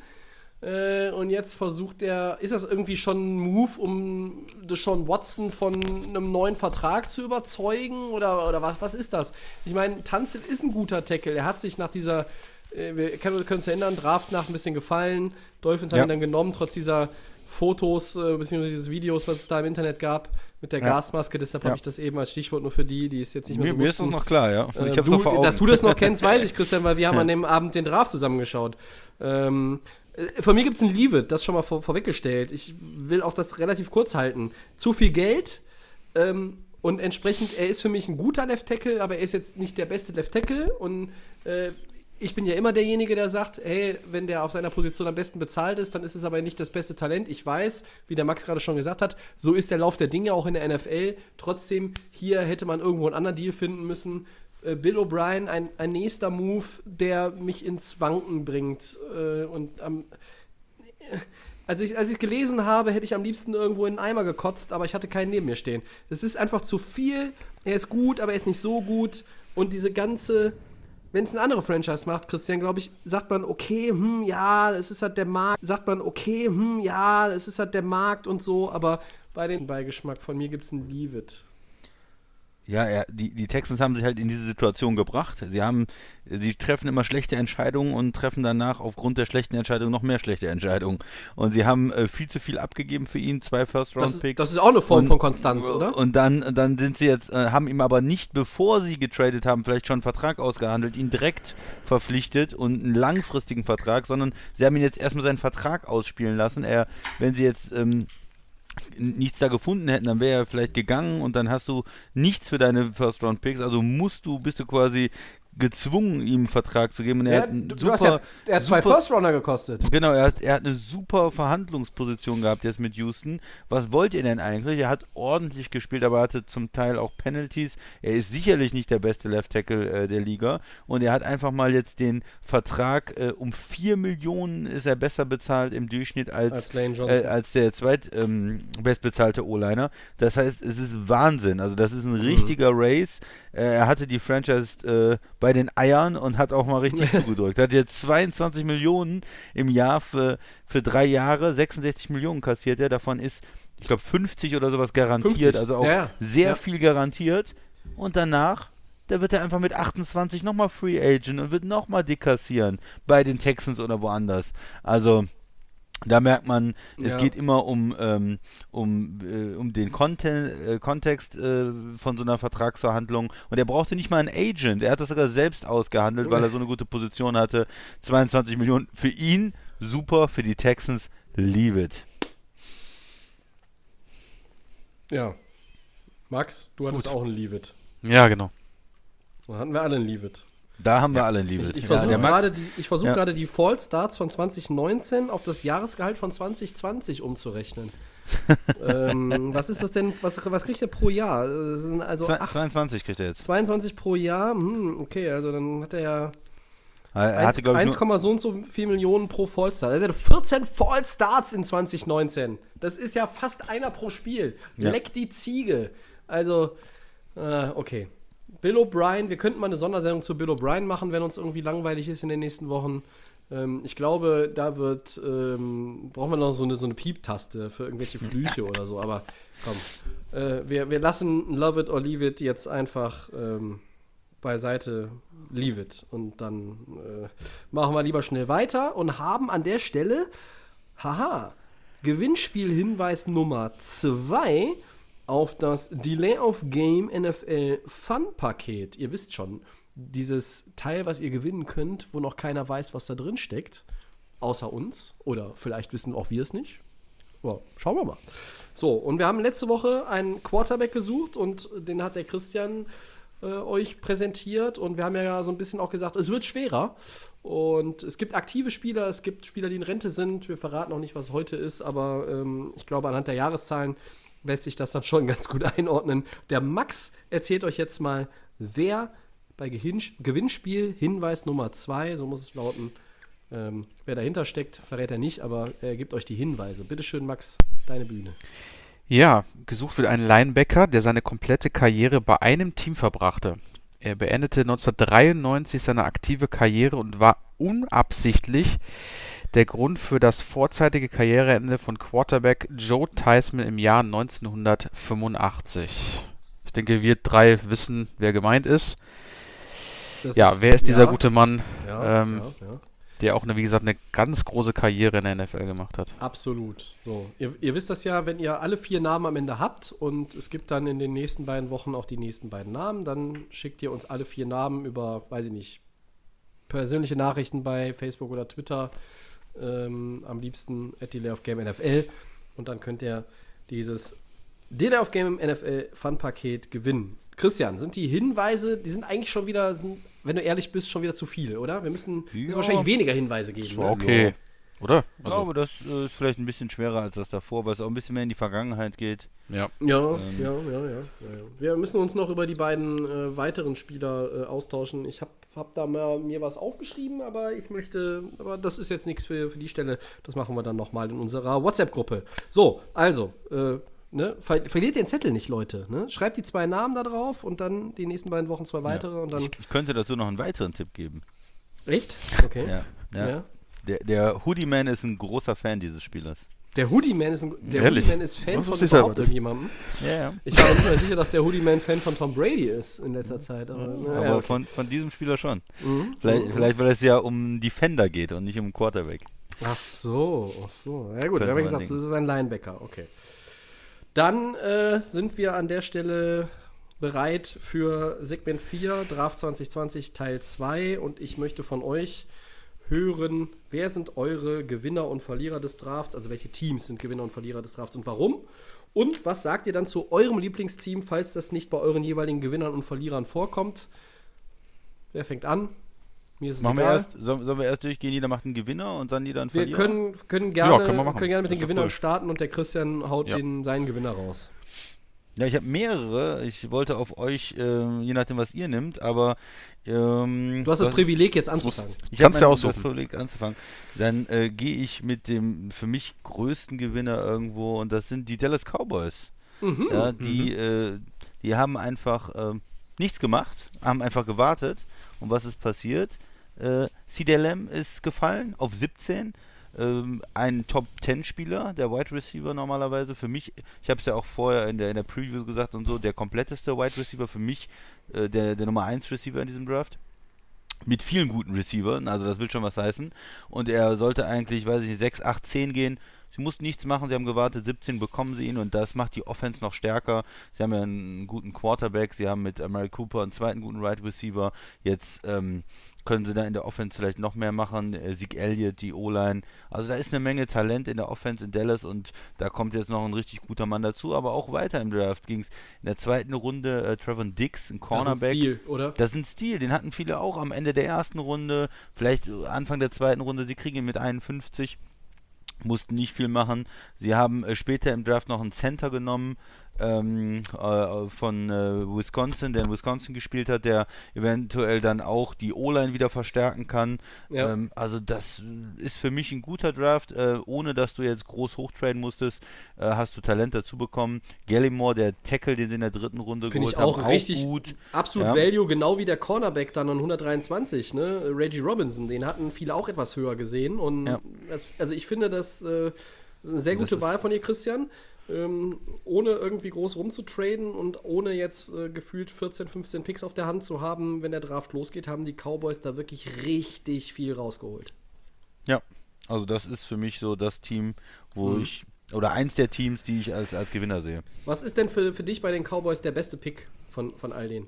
Ja, da würde ich mit dem First-Round-Pick gehen. Ja, okay. Also einfach, Mhm. das ist, du, du, du, bekommst so einen Spieler und du, du denkst auch nicht zu viel nach und äh, das ist ja wahrscheinlich für die Cowboys auch überraschend gewesen, dass er verfügbar ist. Und du sagst dann nicht, Mhm. hm, was ist jetzt, sondern zack, du sagst, okay, das Talent ist da, der fällt, ich nehme den, auch wenn ich vielleicht, wenn die vielleicht mehr über die Defense nachgedacht haben vor dem Draft.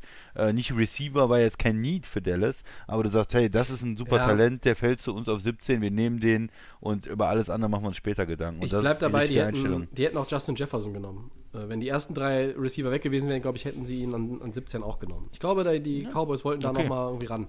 Aber Ähm, gut. aber ja. ich finde die, find die Cowboys, die hatte ich auf meinem Zettel auch. Mein Zettel ist sehr ausführlich, was die Mhm. Gewinner anbelangt, auf jeden Fall, kann ich schon mal vorwegnehmen. Ähm, aber ich habe vier Teams drauf, das heißt. Also das ich, heißt, darf ich denn auch mehrere nehmen? Ich dachte, ich dürfte nur eins nehmen. Nee, deswegen. nee, wenn wir, wenn wir uns auf einen festlegen, wir Ja. können ja nachher nochmal Ja. irgendwie kurz anschneiden. Ja, wenn, wir uns genau. auf, wenn wir jetzt nur eins nehmen, also wie gesagt, die Cowboys stehen bei mir auch drauf, aber ich habe ja halt extra mehrere genommen, ähm, damit es sich nicht doppelt. Denn es war, waren viele Teams, die wirklich einen konstant durch alle drei Tage durch wirklich guten Draft hatten. Und ich bin sehr gespannt, wen der Max uns da hier präsentiert jetzt. Ja, ich nehme die Nummer 1, die Cincinnati Bengals. Aha. Warum? Ist ganz klar. Sie haben sich nicht beirren lassen. Ich weiß natürlich nicht als Zuschauer und als Fan, was da natürlich für den Nummer 1 Pick mit den anderen Teams besprochen worden ist. Denn die Rumore waren ja groß, wer geht vielleicht auf die 1 und lässt sich lässt die Cincinnati in den 1-Pick irgendwie mit einem guten Deal abnehmen. Mhm. Nein, sie haben das Richtige gemacht. Die Bengals haben auf der Nummer 1 Joe Burrow genommen, so wie es von allen Prognosen, äh, wie alle ja gesagt haben, die Prognosen ja. abgegeben haben. Das ist ein guter Move. Du hast hier deinen Franchise Quarterback gezogen. Ähm, du bist auch dann, wie gesagt, ähm, weitergegangen. Du hast in der zweiten Runde Wide Receiver T. Higgins gezogen. Dann bist du weitergegangen mit Linebacker Logan Wilson, auch in Day 2. Mhm. Ähm, Darf ich kurz ah, einhaken? Ja, gerne. Äh, aber ich meine, ne? aus, der aus der Position hätte auch Bill O'Brien einen guten Draft gemacht, oder? Nee. Oder ja, nee. man muss ja auch trotzdem ein bisschen. Das ist falsch, man muss, so nein, man muss sie trotzdem, man muss sie, ja, wie gesagt, ja, ist kein Problem. Trotzdem sage ich, die Bengals haben ähm, waren das schlechteste Team. Sie haben die Eins gehabt, sie haben dann trotzdem gleich wieder in der zweiten Runde picken dürfen, ähm, gleich am Anfang. Also die Moves, ich habe ja die Namen schon vorgestellt, so die, die Impact-Player, ähm, sie haben auch noch was Linebacker-Position weitergemacht, Edge Rusher noch genommen, Offensive Lineman, Linebacker, habe ich mir alles hier aufgeschrieben. Also die Bengals haben für mich so den Eindruck gemacht, dass sie einen sehr, sehr guten NFL-Draft gemacht haben. Ähm, sie haben, wie gesagt, Joe Burrow gezogen, haben ihr Ding durchgezogen, haben auch nicht viel Moves gemacht oder haben irgendwie sind in die Versuchung gekommen, sich irgendwas andrehen zu lassen, gerade für die Nummer 1 oder auch für die, für die weiteren ähm, Picks. Deswegen muss ich die Bengals auf jeden Fall mal Daumen nach oben geben. Ähm, mhm. Man kann jetzt nur hoffen, dass diese Franchise mit dem Quarterback einen deutlichen Sprung machen wird. Ähm, die Zeit von Dalton ist vorbei. Man hat nochmal einen Receiver geholt. Ähm, mhm. Und deswegen ja. muss ich ganz ehrlich sagen, mir hat, haben die Bengals sehr, sehr gut gefallen. Ähm, die Nummer 1 Pick toll gemacht und die Bengals für mich ein ganz klarer Gewinner in diesem NFL Draft 2020. Sehr gut. Hab Tobi. Habe ich keine, keine Einwände gegen. Cowboys Bengals finde ich richtig gut. Ähm, jetzt muss ich mich entscheiden, weil ich hier drei Teams jetzt noch auf meiner Liste habe, äh, von vieren, die ich äh, wirklich ganz, ganz toll fand. Ich hatte ähm, die Bengals mir nicht extra aufgeschrieben, weil zum Nummer 1 Pick okay, also oder mit dem Nummer 1 Pick okay. Ich entscheide mich jetzt, es ist so ein bisschen, ah, so eine 50-50-Geschichte, aber ich entscheide mich jetzt hier äh, als Gewinner für die Baltimore Ravens. Yes, Der Christian hatte es schon, Ravens, ja, schon, geil. schon angedeutet. Ähm, LSU-Linebacker Patrick Queen in der 28 ist eigentlich schon ja, es ist fast ein Stil. Ich habe erwartet, dass entweder er oder Kenneth ja. Murray aufgrund der Team-Needs in dem Bereich ein bisschen weiter nach unten fallen. Äh, äh nicht unbedingt in, in der Range weggehen, die sie verdient hätten. Ähm, für mich ist 28 ähm, mit Baltimore dann schon, ja, das ist, das ist einfach großartig für, für die Ravens. Der Christian hat es ja auch gesagt, denen fällt das dann so ein bisschen in den Schoß. Und wenn wir jetzt, wir haben es eben schon gesagt, Ohio State Running Back J.K. Dobbins an 55 in der zweiten Runde, das ist für mich auch so ein Pick, der fällt ihnen in den Schoß. Und dann denken die sich, Eric da Costa, der GM und auch ähm, unser äh, geschätzter Freund äh, John Harbour, der Head Coach, denken sich, ja, warum eigentlich nicht? Und zack, haben sie sich den, den äh, Jungen geschnappt. Und das ist äh, ein richtig guter, richtig guter Pick auch in der zweiten Runde. Auch wenn man sagen könnte, das ist jetzt nicht unbedingt der Team-Need schlechthin für die Ravens gewesen, aber da gehst du einfach mit einem der besten Spieler, die auf dem Board waren, fertig. Und dann geht es ja auch genauso weiter. Texas AM, Defensive Tackle Justin Madubike, Nummer 71 in der dritten Runde. Das ist ein absoluter Value-Pick.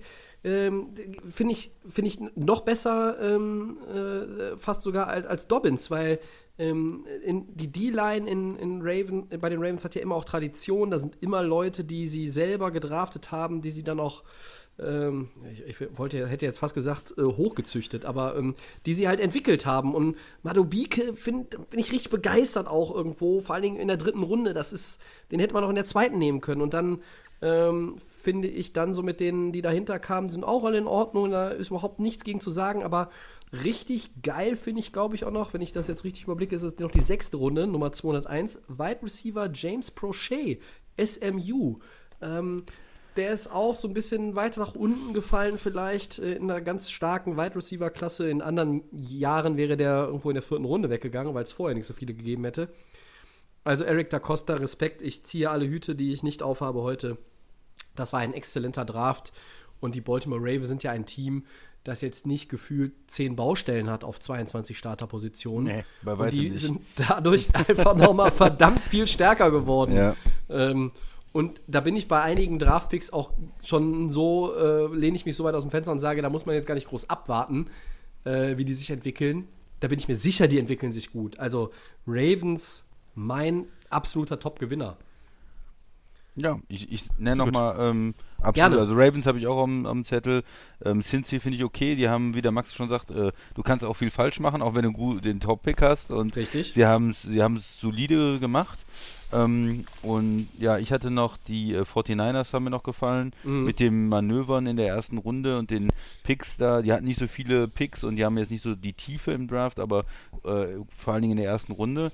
Äh, und dann noch zwei andere Teams, einmal die Dolphins von Max, Mhm. ich finde äh, Tour auf 5, du musst es nicht hochtraden, du hast nichts abgegeben, äh, du hast einen Tackle gekriegt, also mh, da sind, äh, sind für mich, du hast die Picks auch noch im, im nächsten Jahr, also da ist, die haben sich, finde ich, auch sehr gut gehalten und äh, eine gute, gute Arbeit abgeliefert und ähm, das letzte Team, was ich noch als Gewinner am Zettel habe, ist Tampa Bay, äh, die Buccaneers. Mhm. Du hast, du hast Brady, ähm, du gehst hin und äh, tradest hoch, um dir noch einen von diesen Top-O-Linern zu holen. Das war noch der, ähm, ja, die Position, die wirklich eine Baustelle war, Right Tackle für dieses Jahr. Äh, du bekommst aber auch Anthony Winfield Jr., interessanter Safety in der zweiten Runde. Oh ja, holst einen äh. Running Back noch für, für Brady, holst noch einen Wide Receiver, der vielleicht mit der um die äh, Position 3 auch mitspielen kann. Da ist ja auch eine, eine Lücke, ein ähm, äh, dritter Mhm. Receiver oder auf jeden Fall eine, eine offene Position, wo es äh, Competition gibt. Also da, ähm, ja, sehe ich also auch Tampa Bay äh, gerade jetzt für die für fürs kommende Jahr mit einem guten Draft, der gut zu dem Team einfach auch passt jetzt. Max, hast du noch weitere Gewinner auf deinem Zettel? Der Chris hat genau eigentlich, ich sage auch die Ravens, Mhm. äh, mein Team auf jeden Fall auch, ähm, die Cowboys natürlich, also da stimme ich euch vollkommen zu, da waren einige dabei, die ähm, dann doch einen soliden Draft gemacht haben. Ähm, Ich habe noch mehr. Hast du noch was? Schon mehr, andere? okay. Ja, okay, okay. Ja, ich wollte eu- euch, euch erstmal abklopfen. Ja. Also das, ähm, Christian, ich habe dich jetzt ein bisschen abgewürgt, äh, zu Max, Max äh, weitergeleitet. Ja, Ja, ich war fertig. absolut sch- unterschreibe ich alles. Und Max, hast du noch irgendein anderes Team oder äh, doppelt sich das sonst nur? äh, hau mal du die beiden raus, du hast wahrscheinlich dann noch ein Team, äh, was äh, dich mehr Ähm, begeistert hat. Ich habe ich hab noch, ähm, wir haben über From ein bisschen diskutiert. Ich finde, Buffalo hat es insgesamt auch ganz gut gemacht. Ähm, aus folgendem Grund, weil sie dann auch äh, Spieler in den mittleren Runden genommen haben. Jetzt muss ich nochmal gerade hier drauf gucken. Es dauert eine Sekunde. Also ich finde, AJ Epinesa, die hatten ja keinen First-Round-Pick, die Bills, das wissen wir ja. Ähm, der ist ja für Stefan Dix hops gegangen. Äh, Epinesa, den Defensive End auf 54 ist okay, äh, weil der ist gefallen, wie Mhm. auch von mir ein bisschen erwartet, aber dass er so weit fällt, hätte ich auch nicht gedacht. Dann Utah Running Back Zach Moss nochmal als Ergänzung zu dem Kollegen, ähm, wie heißt er denn? Singletary, ne? Singletary. Und dann finde ich auch den UCF Wide Receiver Gabriel Davis nicht schlecht. Äh, also von daher hat mir Buffalo auch ganz gut gefallen. Äh, wer mir auch gut gefallen hat, äh, muss man sagen, einfach sehr konstant an allen drei Tagen, sehr mit viel Bedacht und mit viel Struktur gedraftet, haben die Minnesota Vikings. Über Jefferson und Gladney haben wir schon gesprochen, aber ich finde Offensive Tackle Ezra Cleveland in Runde 2. Ähm, ich finde auch Mississippi State Cornerback Cameron Danzler in Runde 3, das ist für mich auch ein Stil.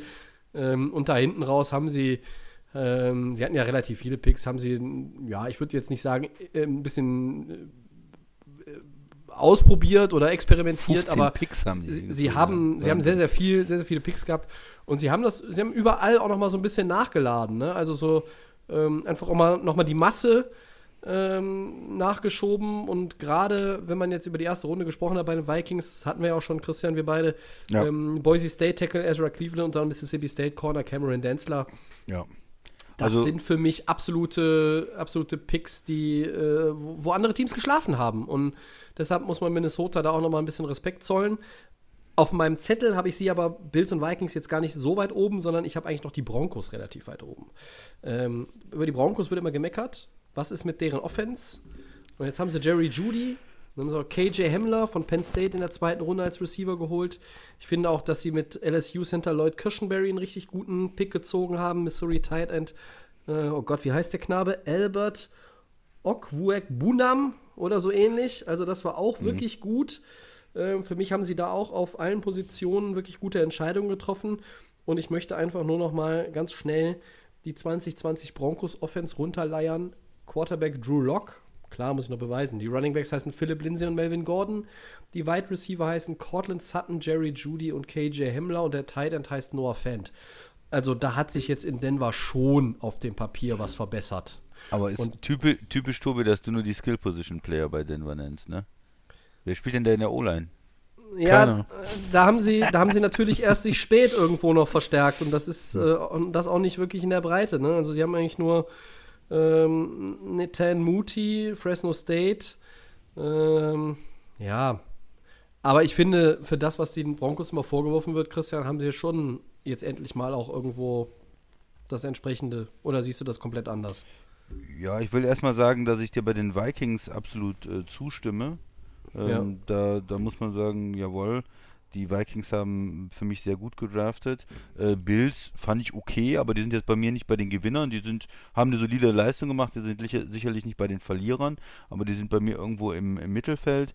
Und ähm, ja, die Broncos, ja, ja, die, die haben, haben investiert in die Offense, die wollen, glaube ich, ihren Quarterback ähm, evaluieren Das meinte ich, auch. das meine ich damit, weil das ist, halt das, das ist halt das, was sie unbedingt machen sollten, haben alle gesagt und das haben sie gemacht. Genau, der, ähm, der, die die O-Line kann, kannst du immer verbessern. Ich finde auch, wenn du eine Top-O-Line hast, Christian, kannst du die trotzdem immer im Draft verbessern, Ja. weil du ja nicht weißt, ähm, so, ein- so ein O-Liner geht auch mal dir schnell von Bord. Äh, frag mal bei Baltimore nach mit Marshall Yanda.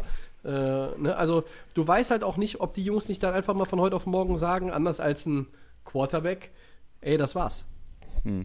Also, die haben auf jeden Fall die Skill-Position-Player in der Offense verstärkt. Die haben jede Menge Speed auch jetzt in der Offense in Denver. Und ähm, äh, Drew Lock hat da jetzt eine Menge, mit dem er arbeiten kann. Da hast du absolut recht. Aber ob, ob Ähm, er wirklich äh, die Long-Term-Answer ist, Genau, ziehe ich wie- auch immer noch in Zweifel. Ne? Genau, und wie die Offense dann wirklich funktioniert, bin ich ein bisschen skeptisch. Also ich würde sagen, ähm, Minnesota stimme ich dir auf jeden Fall zu. Denver, ich sehe den Plan zumindest. Also die haben, wie du schon, die haben, die haben was, die haben einen Plan gehabt und haben danach gehandelt.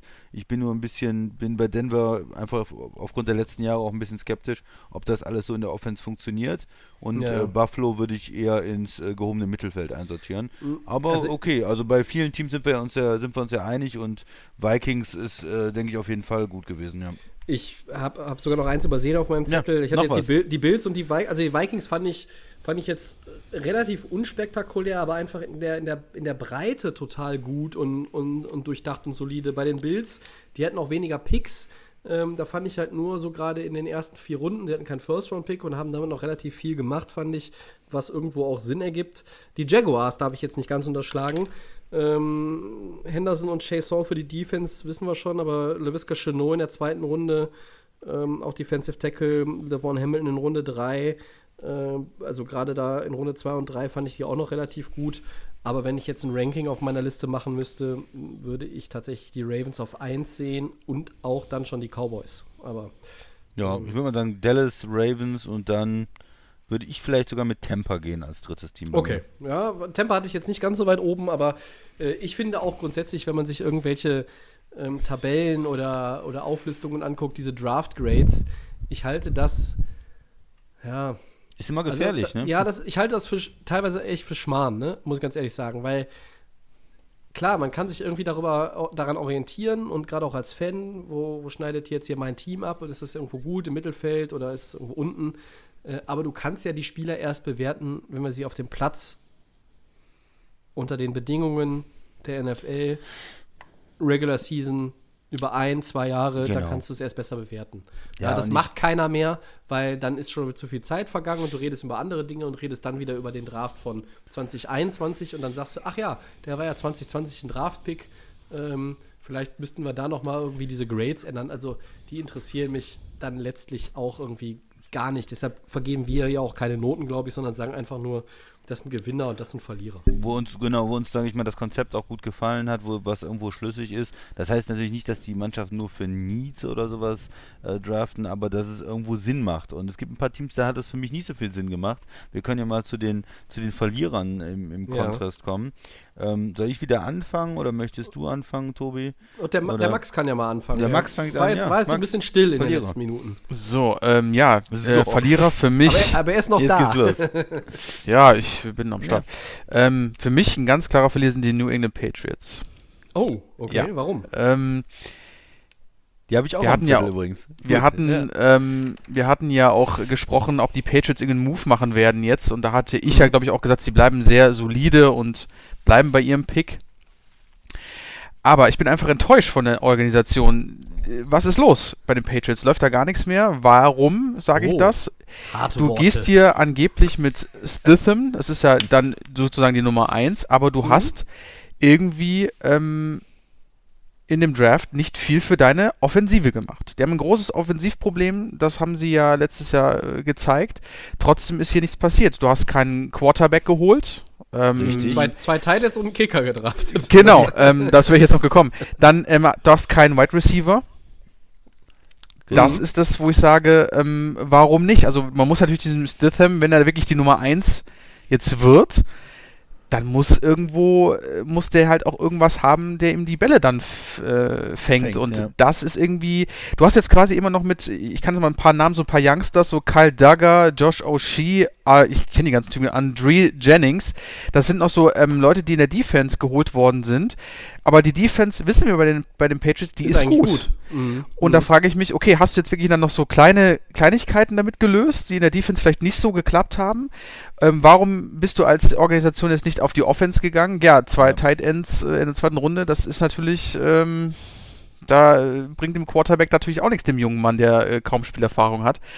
Ähm, ja, also für mich ähm, hat der Move eigentlich, äh, eigentlich gezeigt, wenn du keine Offense nimmst, dass du auf jeden Fall was Quarterback angehst, dass du mit Stitham vermutlich wirklich gehst, den nächsten Schritt, also die nächste Saison. Aber Aber nochmal den Namen Brian Hoyer. In, ja, Ja, gut, aber davon müssen wir ja nicht. Den Ja, kannst du den Namen, ehrlich. das ist ja irgendwie Oh, ein ja. McCown, den braucht ja keiner. ja. Ähm, aber das ist Superman. halt wirklich, Superman das, das ist für mich absolut, ähm, für diese Organisation, die wir schon seit über einer Dekade uns schon antun, sag ich mal so krass, ähm, und da kommt dann wirklich im, im, im Draft nichts, was die Offensive angeht. Da muss ich Tom Brady, dann hat er wahrscheinlich die richtige Entscheidung getroffen, weil er vielleicht auch gemerkt hat, okay, die wollen vielleicht nicht und die haben jetzt auch darauf nicht reagiert und haben jetzt auch wieder nichts irgendwas in der Offensive gemacht. Also ganz schwache Vorstellung der Patriots äh, als die Franchise, die wir schon über Jahre sehen und die sehr erfolgreich ist, ist das wirklich 2020 viel, viel, viel zu wenig. Tobi.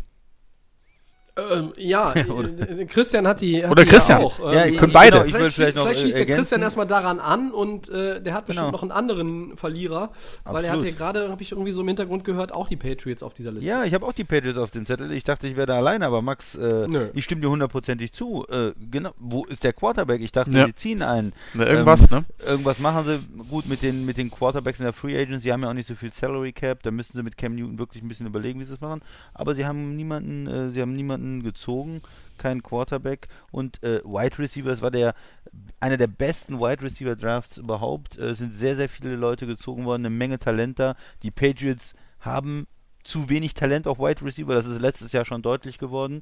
Ja. Äh, und sie haben dann nichts gemacht und da stimme ich dem Max absolut zu. Äh, Tight Ends sind nett, ja, sie brauchen auch Tight Ends äh, in der dritten Runde, aber das ist für die Offense äh, insgesamt zu wenig, wenn du da zwei Tight Ends nimmst. Ähm, was ist mit Quarterback, was ist mit Receiver, wo ist der Speed in der Offense? Ähm, ja, das wird dann wirklich ein Team, was absolut von der Defense dominiert wird nächstes Jahr. Man sollte nicht den Hoodie Man kritisieren oder ihn in Zweifel ziehen nach all seinen Erfolgen, aber ich war von, von den Patriots auch irgendwo enttäuscht, ähm, ja, was sie gemacht haben. Und äh, gut, äh, machen wir die Patriots dann mal zu. Ich habe noch zwei andere Teams und die spielen beide in der NFC North.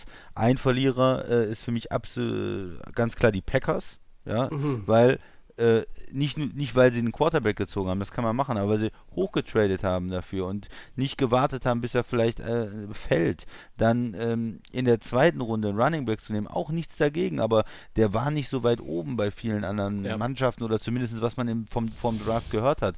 Und dann ist die Frage, du kannst ja ruhig anderer Meinung sein als andere Teams, aber dann kannst du vielleicht runtertraden, kannst noch einen anderen Pick mitnehmen, wieder einen Viertrunden-Pick wieder zu, quasi zurückholen, den du für den Quarterback abgegeben hast. Aber das hat man auch nicht gemacht. Dritte Runde, ein Tight End genommen, der eher Blocker ist, eher Fullback auch teilweise spielt, wo auch viele Teams gesagt haben, ja, der, der ist nicht, ist okay, der Spieler, aber den haben wir in der fünften Runde gesehen. Oder, oder viele Analysten. Das heißt, da hätte man vielleicht auch runtertraden können oder erstmal einen Receiver nehmen können und hätte später noch so einen Spieler bekommen.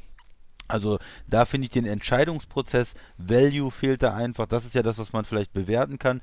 Eventuell werden das alles gute Spieler und wenn, wenn man den Quarterback in der ersten Runde äh, trifft und wenn Love äh, der Starter wird nach Rogers, dann interessiert das keinen mehr, was da noch passiert ist in dem Draft. Aber äh, ich finde jetzt erstmal so, wenn ich mir die Picks angeguckt habe, mir hat es nicht gut gefallen. Ich fand, äh, der Wert war nicht da und ähm, um noch ein anderes Team, vielleicht weil ich schon auf den Packers so viel rumgehackt habe, äh, zu nehmen, äh, Divi äh, Revision, äh, Divisionsrivale, der mir nicht gefallen hat, die Bears.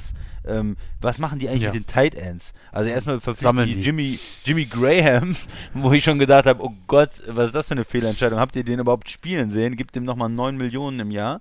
Äh, sie hatten vor der, ähm, in den Jahren davor schon Tight Ends verpflichtet und Tight Mhm. Ends hoch gedraftet, aber die alle keine Produktion hatten. Und was nehmen sie in der zweiten Runde? Haben keinen First-Round-Pick. Was nehmen sie in der zweiten Runde? Cole Natürlich Kmet. wieder ein, ein Tight End, wo man denkt, Grandios. äh, ich meine, äh, okay, äh, nichts gegen den Spieler, der ist vielleicht auch gut, aber was ist da überhaupt der, der, der ganze Prozess? Äh, warum hat man Jimmy Ja. Graham dann verpflichtet? Wer, wer soll jetzt da spielen? Äh, das ist einfach irgendwie, macht keinen Sinn, wie man seine Ressourcen verteilt, finde ich. Also da, ähm, ja, und dann hatten sie äh, einen zweiten Zweitrunden-Pick, Jalen Johnson, den Cornerback, den Pick finde ich, finde ich gut, ja, der, den auch Spieler finde ich gut, Ja. aber dann natürlich auch wenig äh, Möglichkeiten, dann erst wieder in der fünften Runde ge, gepickt und ähm, ja, auch jetzt keine Top-Wide Receiver geangelt. Und ja, da bin ich einfach ein bisschen enttäuscht für Chicago mit diesem Tight End Pick. Ähm, keine Ahnung. Will man mit fünf Tight Ends spielen oder was? Ich weiß nicht genau, was Chicago Klar. macht. Ja, Max, weiß ich nicht, ob, du, ob du es anders siehst, aber. Nee, alles richtig. Stimmt mir vollkommen zu. Komisch. Absoluter Bullshit, was die Chicago Bears da machen, ey. Tobi, wie sieht es bei dir aus? Sehr geil. Also es tut mir leid, aber ich habe wirklich auf der Verliererseite tatsächlich nur die Packers. Nur die Packers. Als, Im als, ganzen als, Draft. als, nein, als, als wirklich einen echten Verlierer muss Okay. ich leider die Packers als äh, muss ich, muss ich die ganz nach vorne stellen, muss ich ja, sagen. das stimmt. Zu den Patriots muss ich äh, vielleicht auch nochmal zwei äh, Cents abgeben. Äh, also wenn dein erster Pick ähm, von einem College kommt, das vom Namen her eine Mischung eines Waschmittels und des unse, uns bekannten Flusses vor der Haustür. Ja. Äh, Le Lenore Ryan irgendwie äh, heißt der heißt das College. Kyle Duggar, ja okay. Ähm, nein, Spaß beiseite. Also da äh, stimme ich euch ähm, total zu.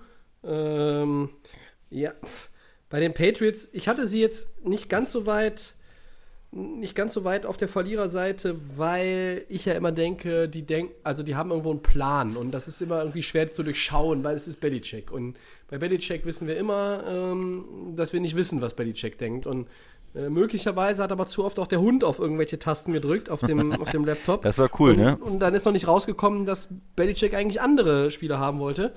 Ähm, egal, aber Patriots, ich bin immer vorsichtig, weil ich irgendwie immer fürchte, die haben halt einen besonderen Plan. Aber gut, ich widerspreche euch da trotzdem nicht. Packers, warum? Ja, ähm, Jordan Love kann man meinetwegen ja dann noch nehmen, aber mit dem Pick von äh, äh, AJ Dillon als Running Back in der zweiten Runde war für mich die Nummer schon durch.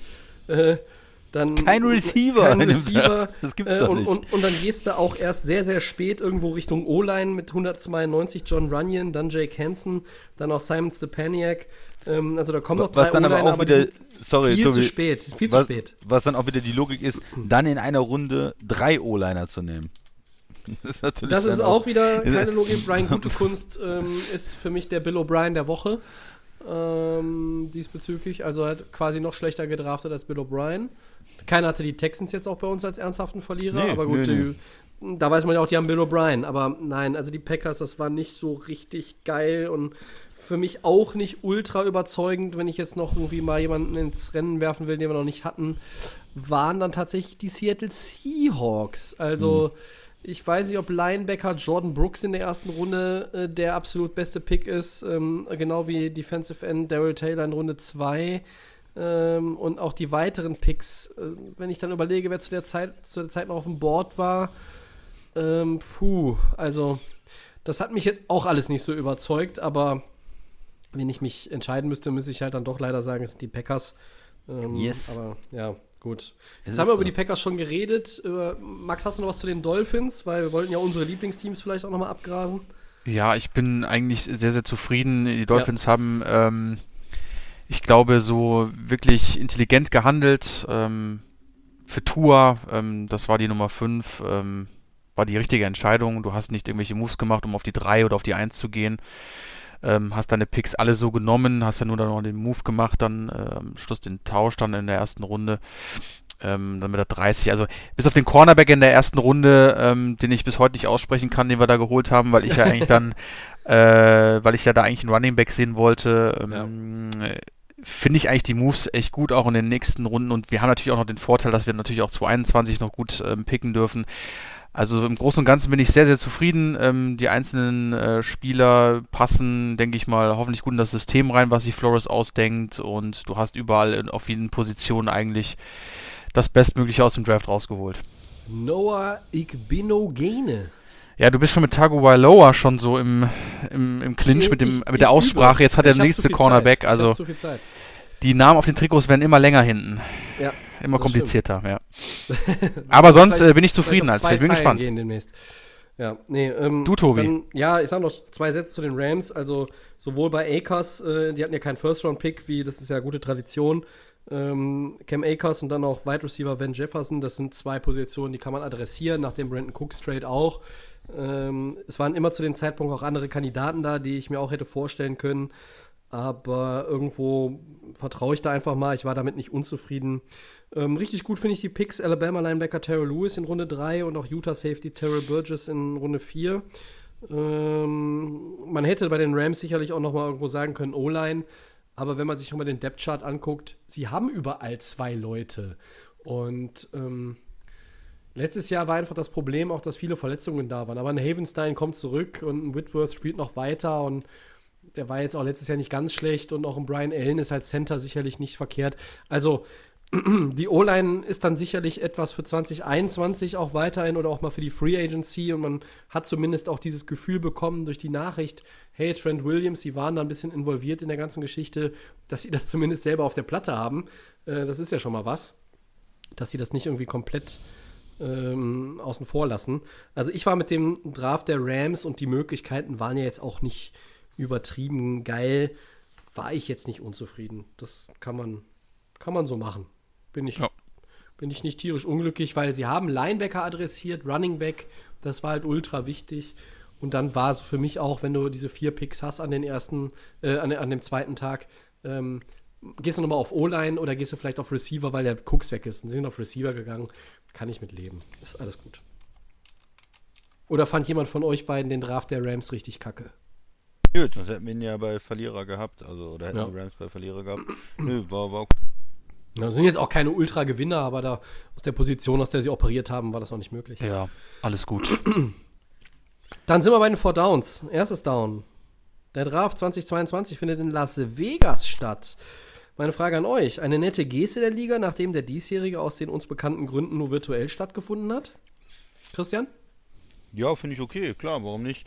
Ähm, die äh, Las Vegas zu sagen, okay, ihr habt es jetzt quasi verpasst, ähm, äh, wegen, wegen dieser ähm, Situation und man will es ja in Vegas auch sehen. Also die Ideen, die ja. sie da hatten vom Casino und alles, das mhm. hörte sich ja richtig cool an. Also ich finde es gut.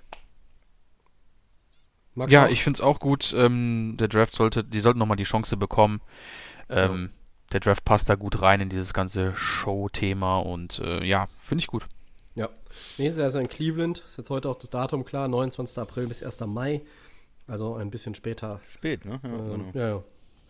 Aber äh, auch wenn da so viel dazwischen liegt, Zeit und Ungewissheit und wenn alles gut geht, eine ganze Saison. Ich freue mich trotzdem schon auf den nächsten Draft. Äh, gut. Wie heißt der Knabe Max? Trevor Lawrence? Ja, ne? Ist doch der Nummer 1 Overall-Pick nächstes Jahr, ne? Ja, der wird für die Nummer 1 gehandelt, ja. Der ist schon ganz ja. gut, der Typ. Okay, so. Zweites Down, Max. Äh, was war der bessere Trade? 49ers Wide Receiver Marquise Goodwin zu den Eagles oder 49ers Running Back Matt Brader zu den Dolphins, Christian? Das ist immer die Frage, für wen man äh, für wen man da äh, oder aus welcher Sicht man das Ganze betrachtet. Mhm. Ähm, für die 49ers war sicherlich der Trade von Matt Brader dann besser. Sie haben da einen Fünftrunden-Pick für bekommen. Äh, das ist ja schon mal was. Ähm, Kapital, was man benutzen kann. Ähm, von daher mag ich den Trade, glaube ich, lieber insgesamt auch für die Dolphins. Ich glaube, Matt Brader hat da vielleicht den äh, größeren Impact als Goodwin bei den Eagles. Da schließe ich mich an und sie haben diesen fünften Runden-Pick direkt investiert und Colton McKivitz als neuen O-Liner aus, mhm. ausgesucht. Das ist jetzt sicherlich keiner, äh, wo du erwarten kannst, das ist ein Day-One-Starter, aber auch dieser Move ergibt irgendwo Sinn äh, aus Sicht der 49ers und ich finde auch für das annehmende Team hier die Dolphins im Gegensatz zu den Eagles auf der anderen Seite, das ist der bessere, bessere Trade gewesen. Für beide Seiten.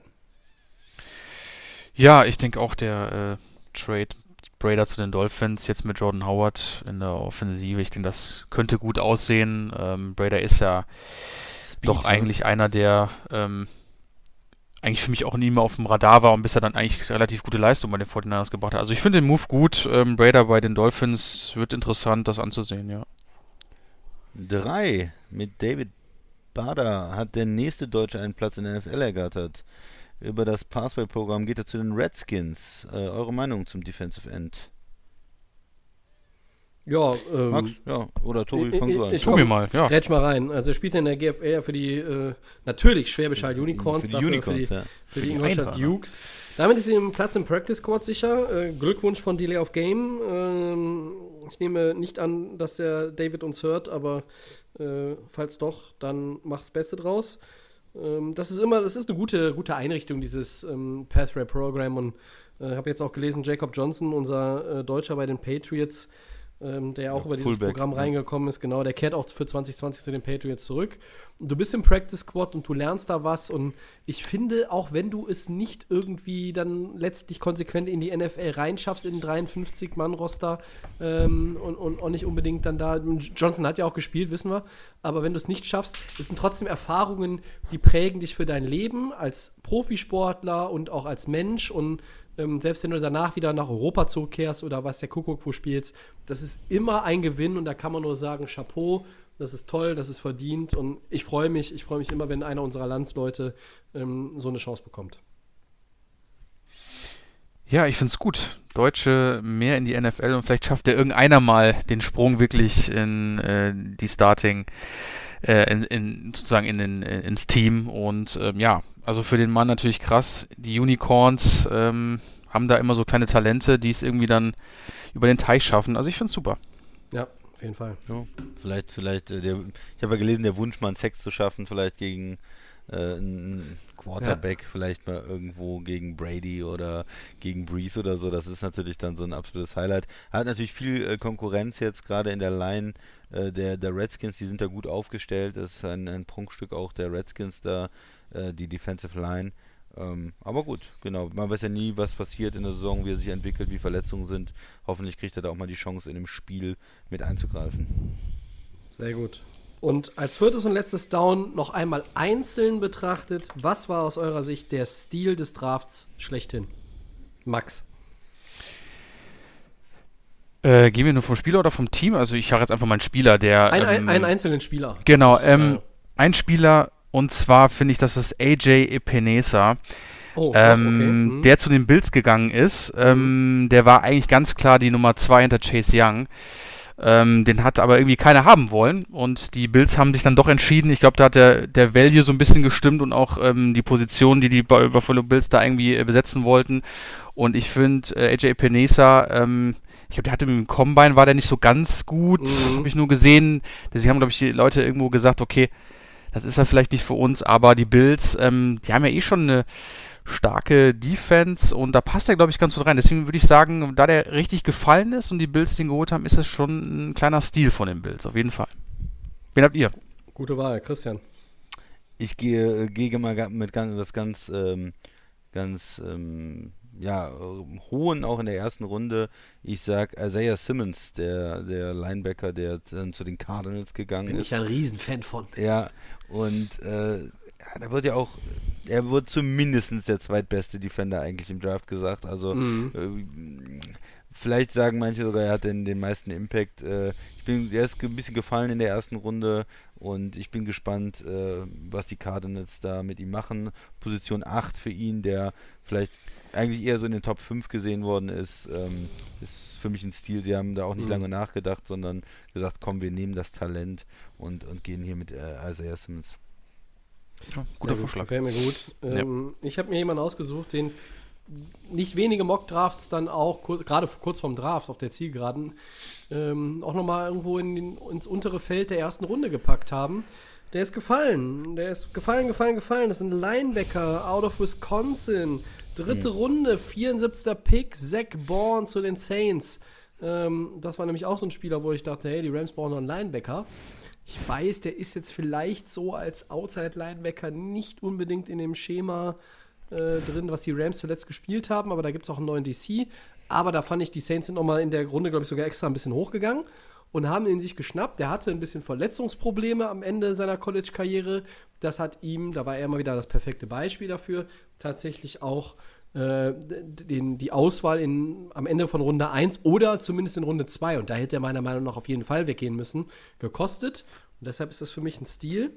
Ähm, denn wenn der fit bleibt, haben die Saints damit auf jeden Fall richtig gut abgeschnitten aus meiner Sicht. Guter Mann. Ja. Nicht schlecht. Gut, sind wir durch. Haben wir eigentlich das Gewinnspiel schon gemacht? Ja, haben wir. Haben wir. Tobi, Ich hab's vorgelesen. kurz eingeschlafen oder was? Was ist los? Ja, ich war mal Bier holen zwischenzeitlich hier. Ah, gut. Na gut, alles klar. Ähm, ja, dann äh, wünschen wir euch weiterhin nur das Beste, vor allen Dingen gesund zu bleiben und ähm, keine Langeweile. Ähm, den kostenlosen Podcast, das kennt ihr, gibt es wie immer bei Soundcloud, bei Apple Podcasts und den Kollegen von. The Fan FM. Aber Moment, es gibt den jetzt noch irgendwo anders, Max. Wo? Wo? Wo? Bei Spotify sind wir jetzt zu hören. Nein. Richtig gut. Ja. Haben wir organisiert. Ja. Läuft. Ja, so die- muss es sein. die Zeiten, dass das große Reichweite generiert ist, sind, glaube ich, vorbei. Aber wir wollten auch das irgendwie so, ne, uns ein bisschen komplettieren in der Hinsicht. So. Genau, hört uns auf Spotify, der meistgenutzte Streamingdienst im Musikbereich. Also da sind wir jetzt auch online. Äh, Hören, hören, hören, liebe Leute. Sehr gut. Das ist ein klares Statement von Max. Ja, so, mit dem gibt es eigentlich auch dann, da ist nichts mehr hinzuzufügen. Äh, at die of Game NFL bei Facebook und bei Twitter haben wir vorhin schon mal anklingen lassen. Äh, immer eure Möglichkeit, mit uns in Kontakt zu treten. Nächste Woche gibt es auch wieder einen Podcast, so viel sei schon mal verraten. Ähm, ich bedanke mich für heute beim Christian. Gerne. Ich bedanke mich auch beim Max. Danke euch. Und wir bedanken uns als Team von Delay of Game für euer Interesse. Bis zum nächsten Mal. Das letzte Wort haben die Jungs. Ja, Ciao. Dann, ne? Ciao. Tschö.